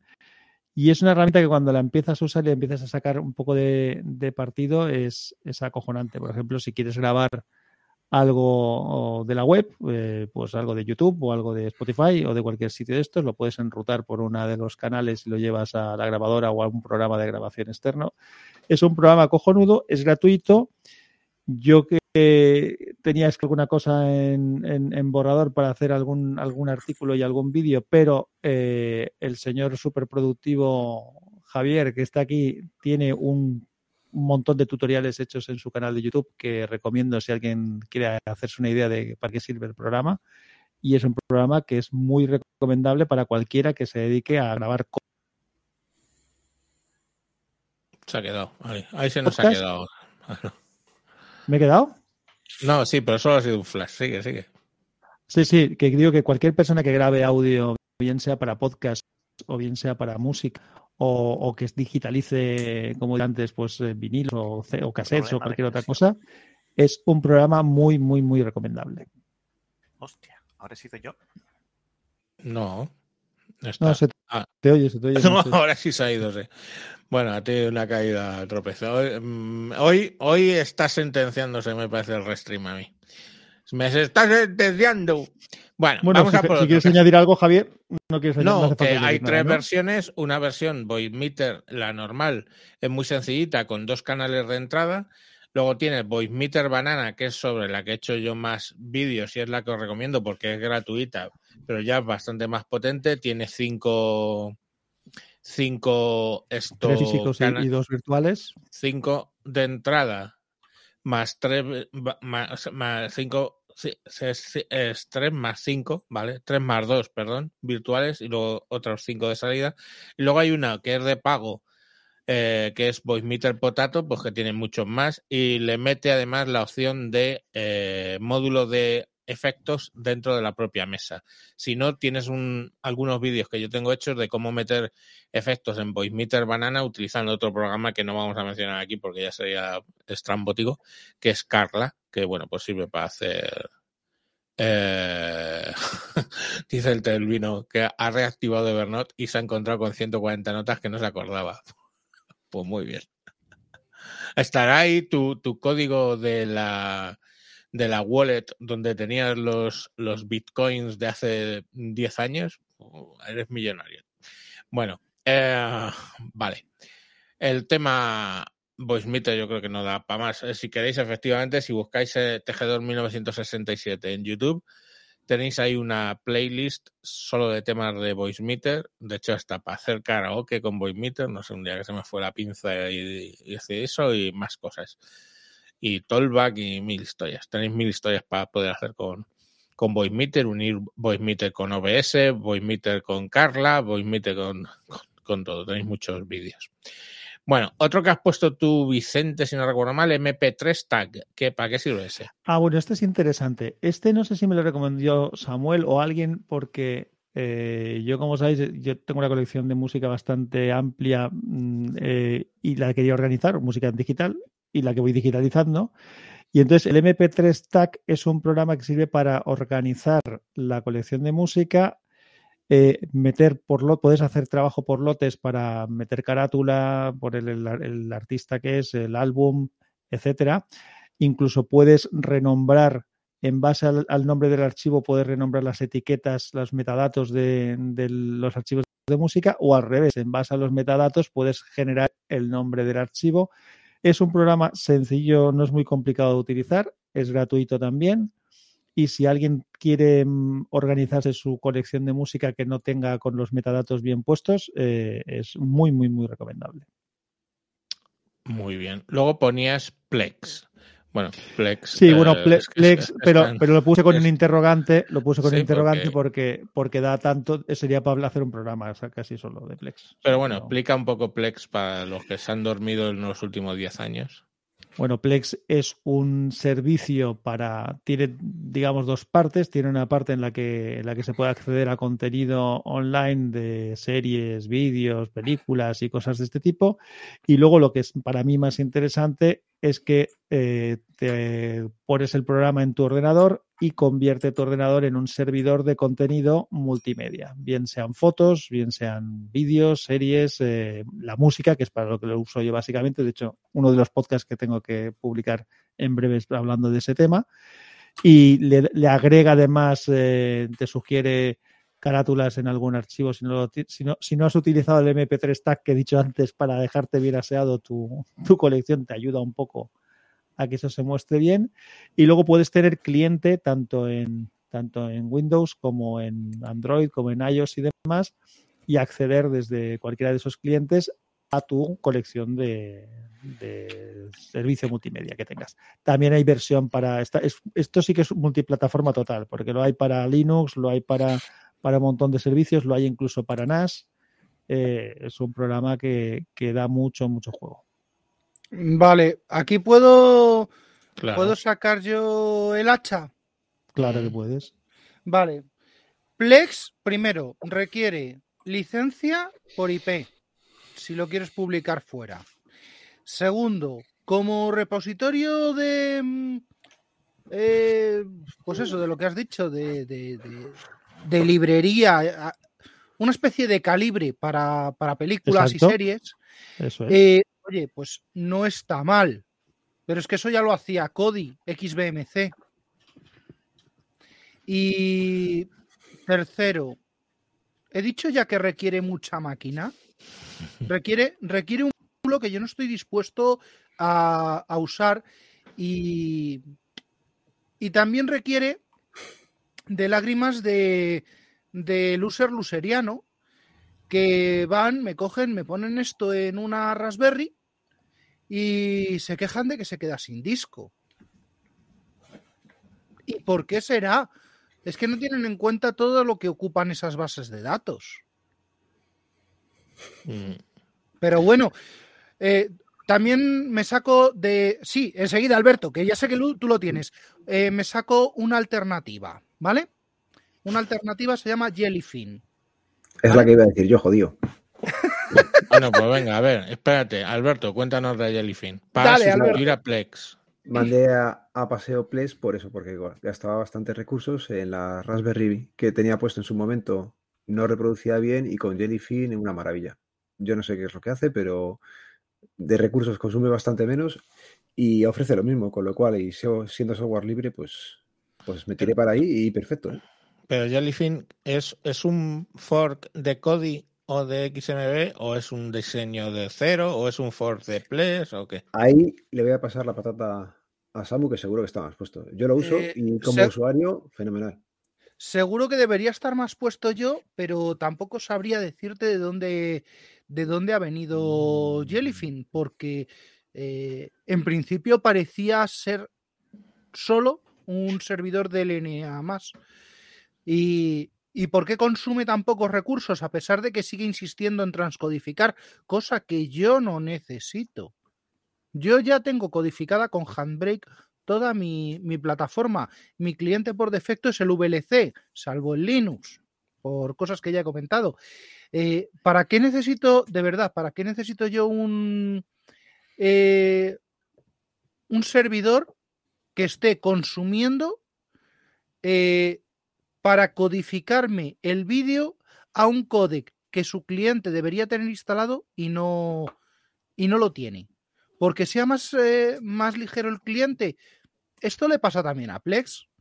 Plex soporta una gama muy estrechita de, de ¿cómo se llama esto? De códex. Y si te sales de ahí, eh, tal. Entiendo, entiendo que se utilice Plex con eh, aparatos como el Chromecast, que tiene unos códex definidos y si te sales de ahí tienes que transcodificar.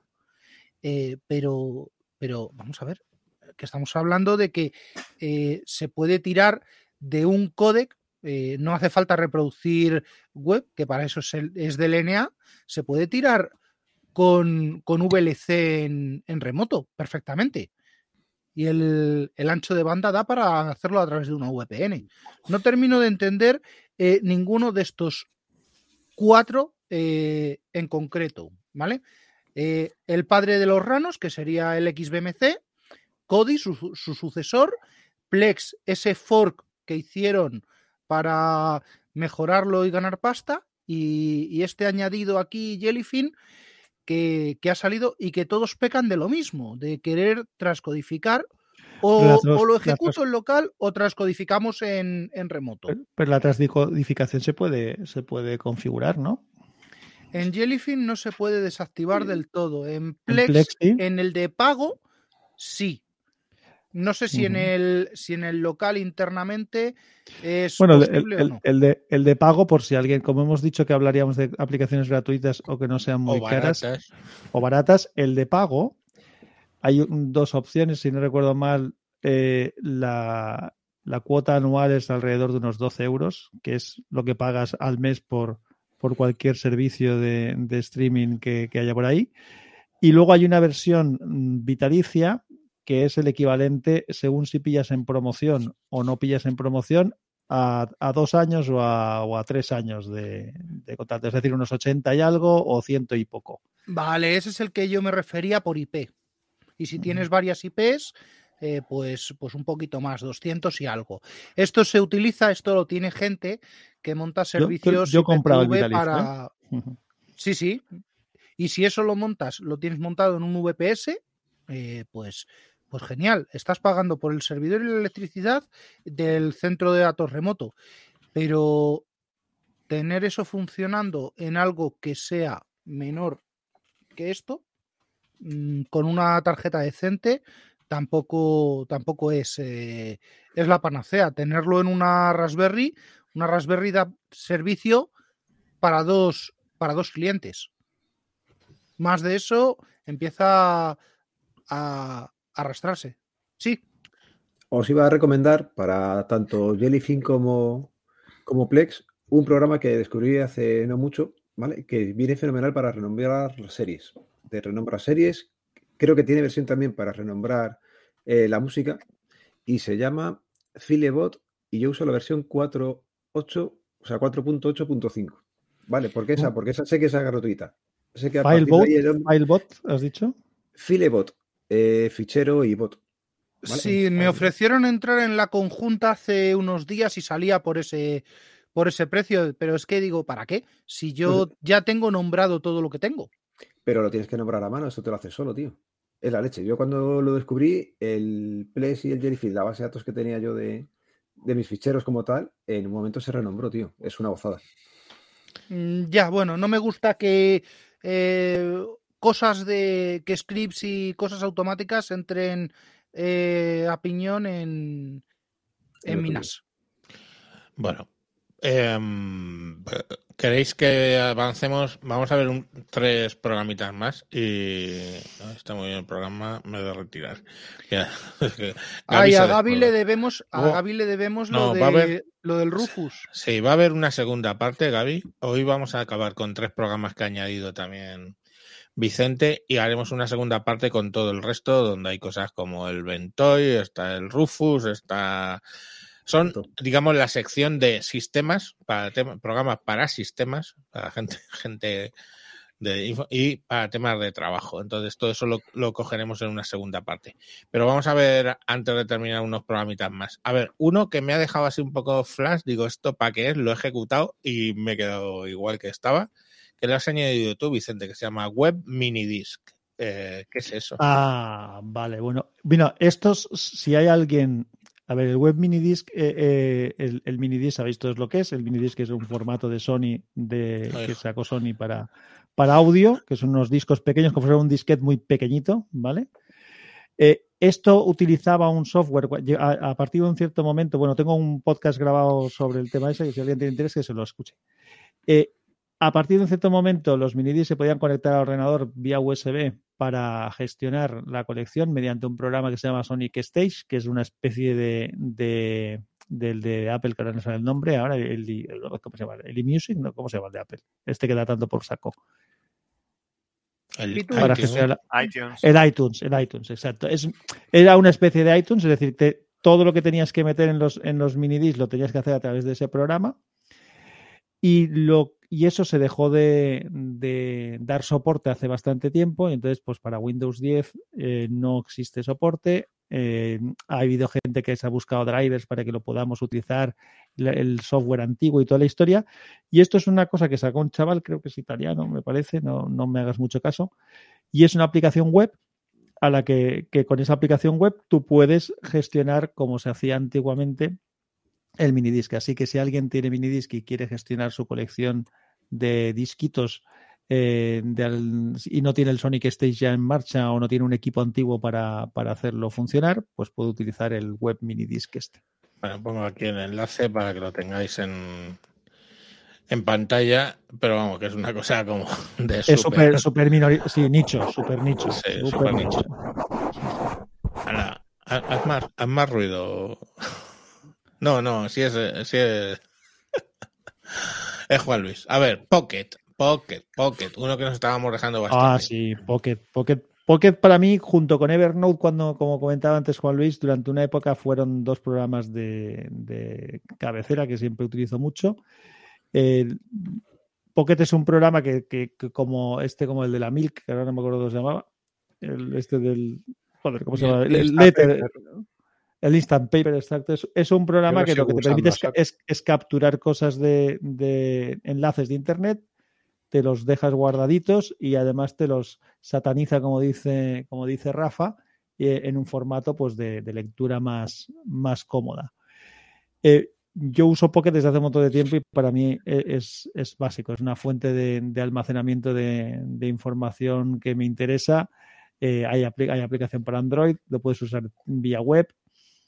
También tiene un lector, o sea que si quieres luego las, los, las cosas que tienes por ahí pendientes de, le, de, leer, si vas por ahí, te lo puedes poner para que te los vaya leyendo en voz alta.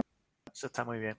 En fin, es un programita que está que está bastante bien. Yo no sé ahora mismo cómo funciona el tema de la versión gratuita y la versión de pago. Mira, la versión momento... gratuita, la versión gratuita lo que tiene es que no es como en Evernote que cuando tú añades o capturas una web en realidad no lo hace, o sea, siempre la está consultando. Si esa web desaparece, ya no la puedes, aunque la tengas en tu lista de, de artículos, mm. ya no la puedes volver a ver. La versión de pago sí te crea una copia en los servidores de Pocket.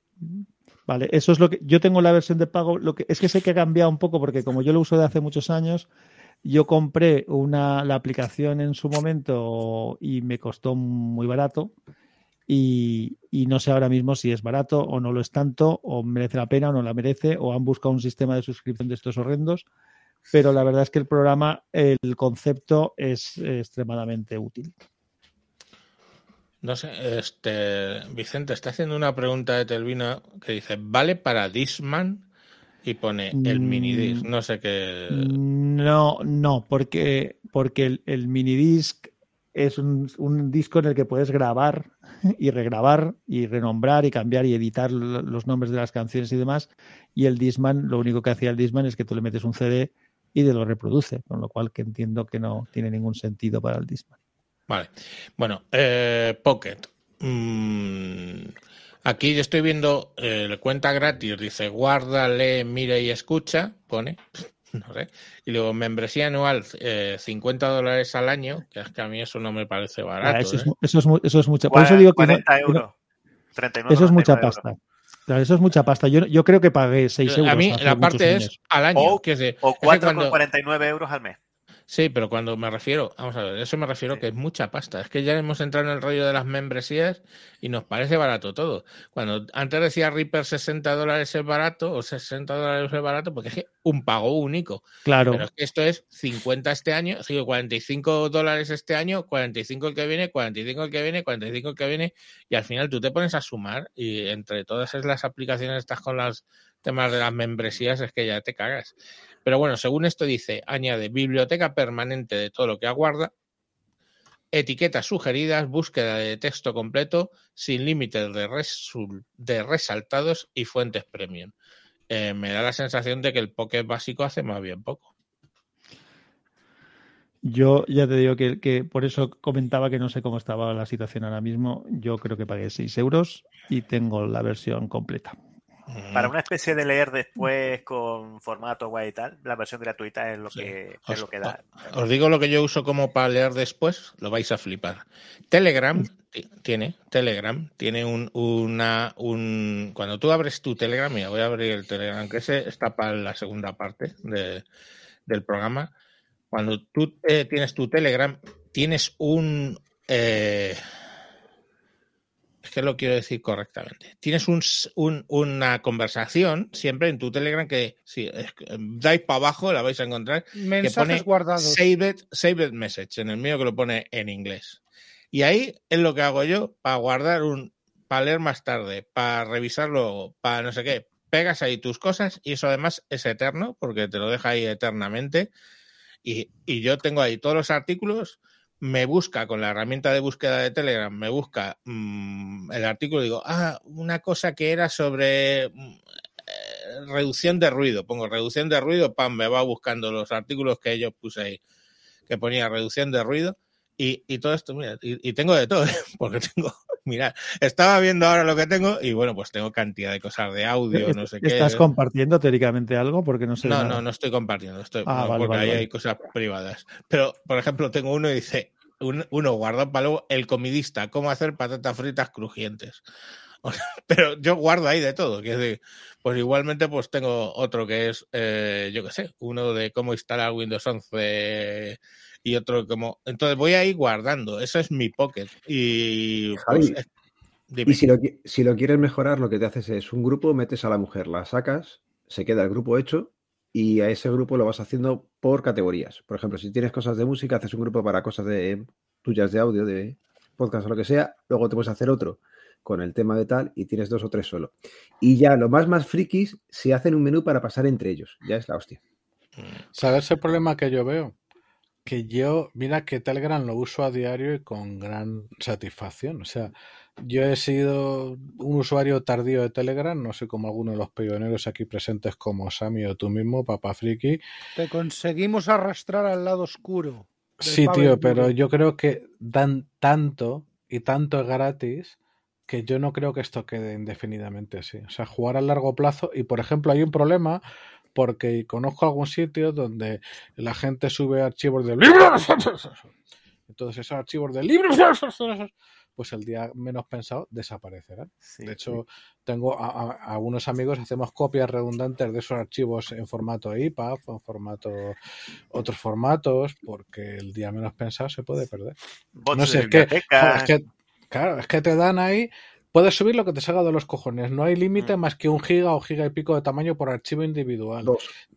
Dos, Sí. gracias. Te da una cantidad de, de posibilidades brutales. Bueno, O sea, Telegram hay, una, normalmente. hay una cosa de Telegram que quiero aprovechar para decir porque si- siempre se comparen justamente con WhatsApp, porque es verdad que WhatsApp en, en featura, en características es un ñordo al lado de Telegram. Pero es por un motivo muy concreto. WhatsApp tiene cifrado, este es el Zero Knowledge. Eh, Telegram no tiene es- ese cifrado, salvo que tú crees grupos secretos esos famosos. Y ellos te dicen además que no lo ponen por defecto precisamente para mantener todas esas características. Telegram es como es porque sus servidores pueden acceder al contenido y te pueden hacer streaming del vídeo y te pueden hacer esta previa. Sí, Y WhatsApp no tiene casi nada de eso y tiene mucha menos posibilidad de pero tratar Moisés, el contenido. ¿a cuánto, cuánto les debe costar los servidores a esa gente? Ahí te, ahí te digo. Cuando lo hagan de pago, pagaremos.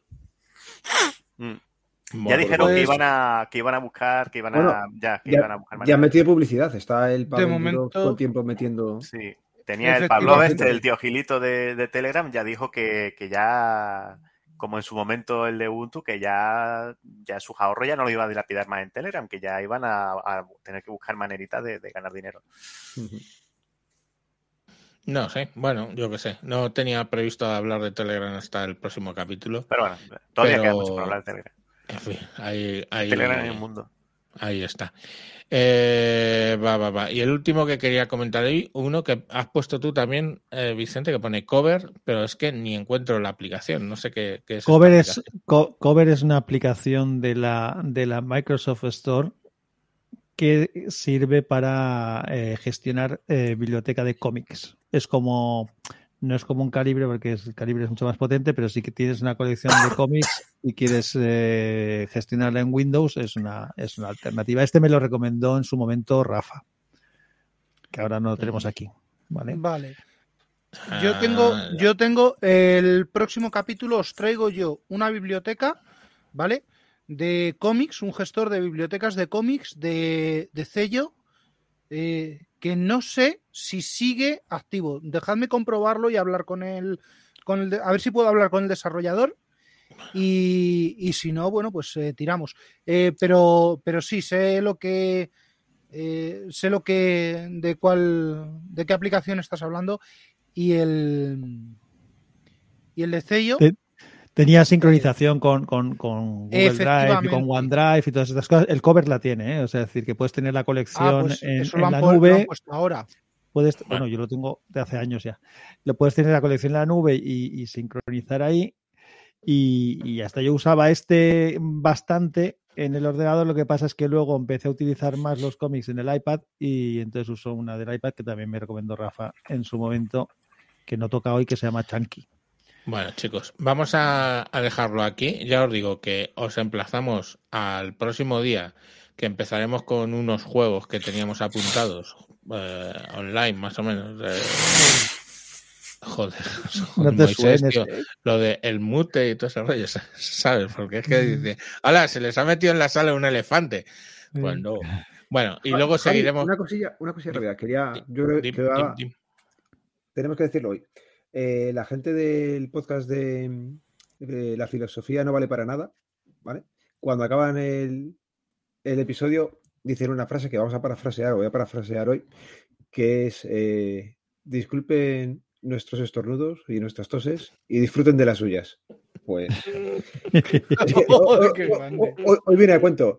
Ellos, Sí, sí, lo dicen bueno. como disfruten, no es, eh, disculpen nuestros errores y disfruten de los suyos. O sea, algo así. Se me ha liado ahora Bueno, mismo, pero vamos. Se ha entendido, Ah, que perdona las cosas, Moisés no, se, ha- mía. no se ha dado cuenta. Bueno, pues entonces lo que es, es emplazamos es que el, el próximo programa, dentro de 15 días, pues seguiremos con la lista de programas, ¿vale? Porque quedan muchos, muchos interesantes. Quiero, quiero pararme más en Telegram, quiero, queremos ver una serie de, de utilidades bastante curiosas que os van a llamar mucho la atención. Espero que este os haya parecido interesante. Y nada, sin más os emplazamos para dentro de, de 15 días, que esperemos que tengamos un arranque menos problemático que el de hoy con el puto Restream. Restream. Restream, chaval, mm, te tengo, estás en, estás en mi lista.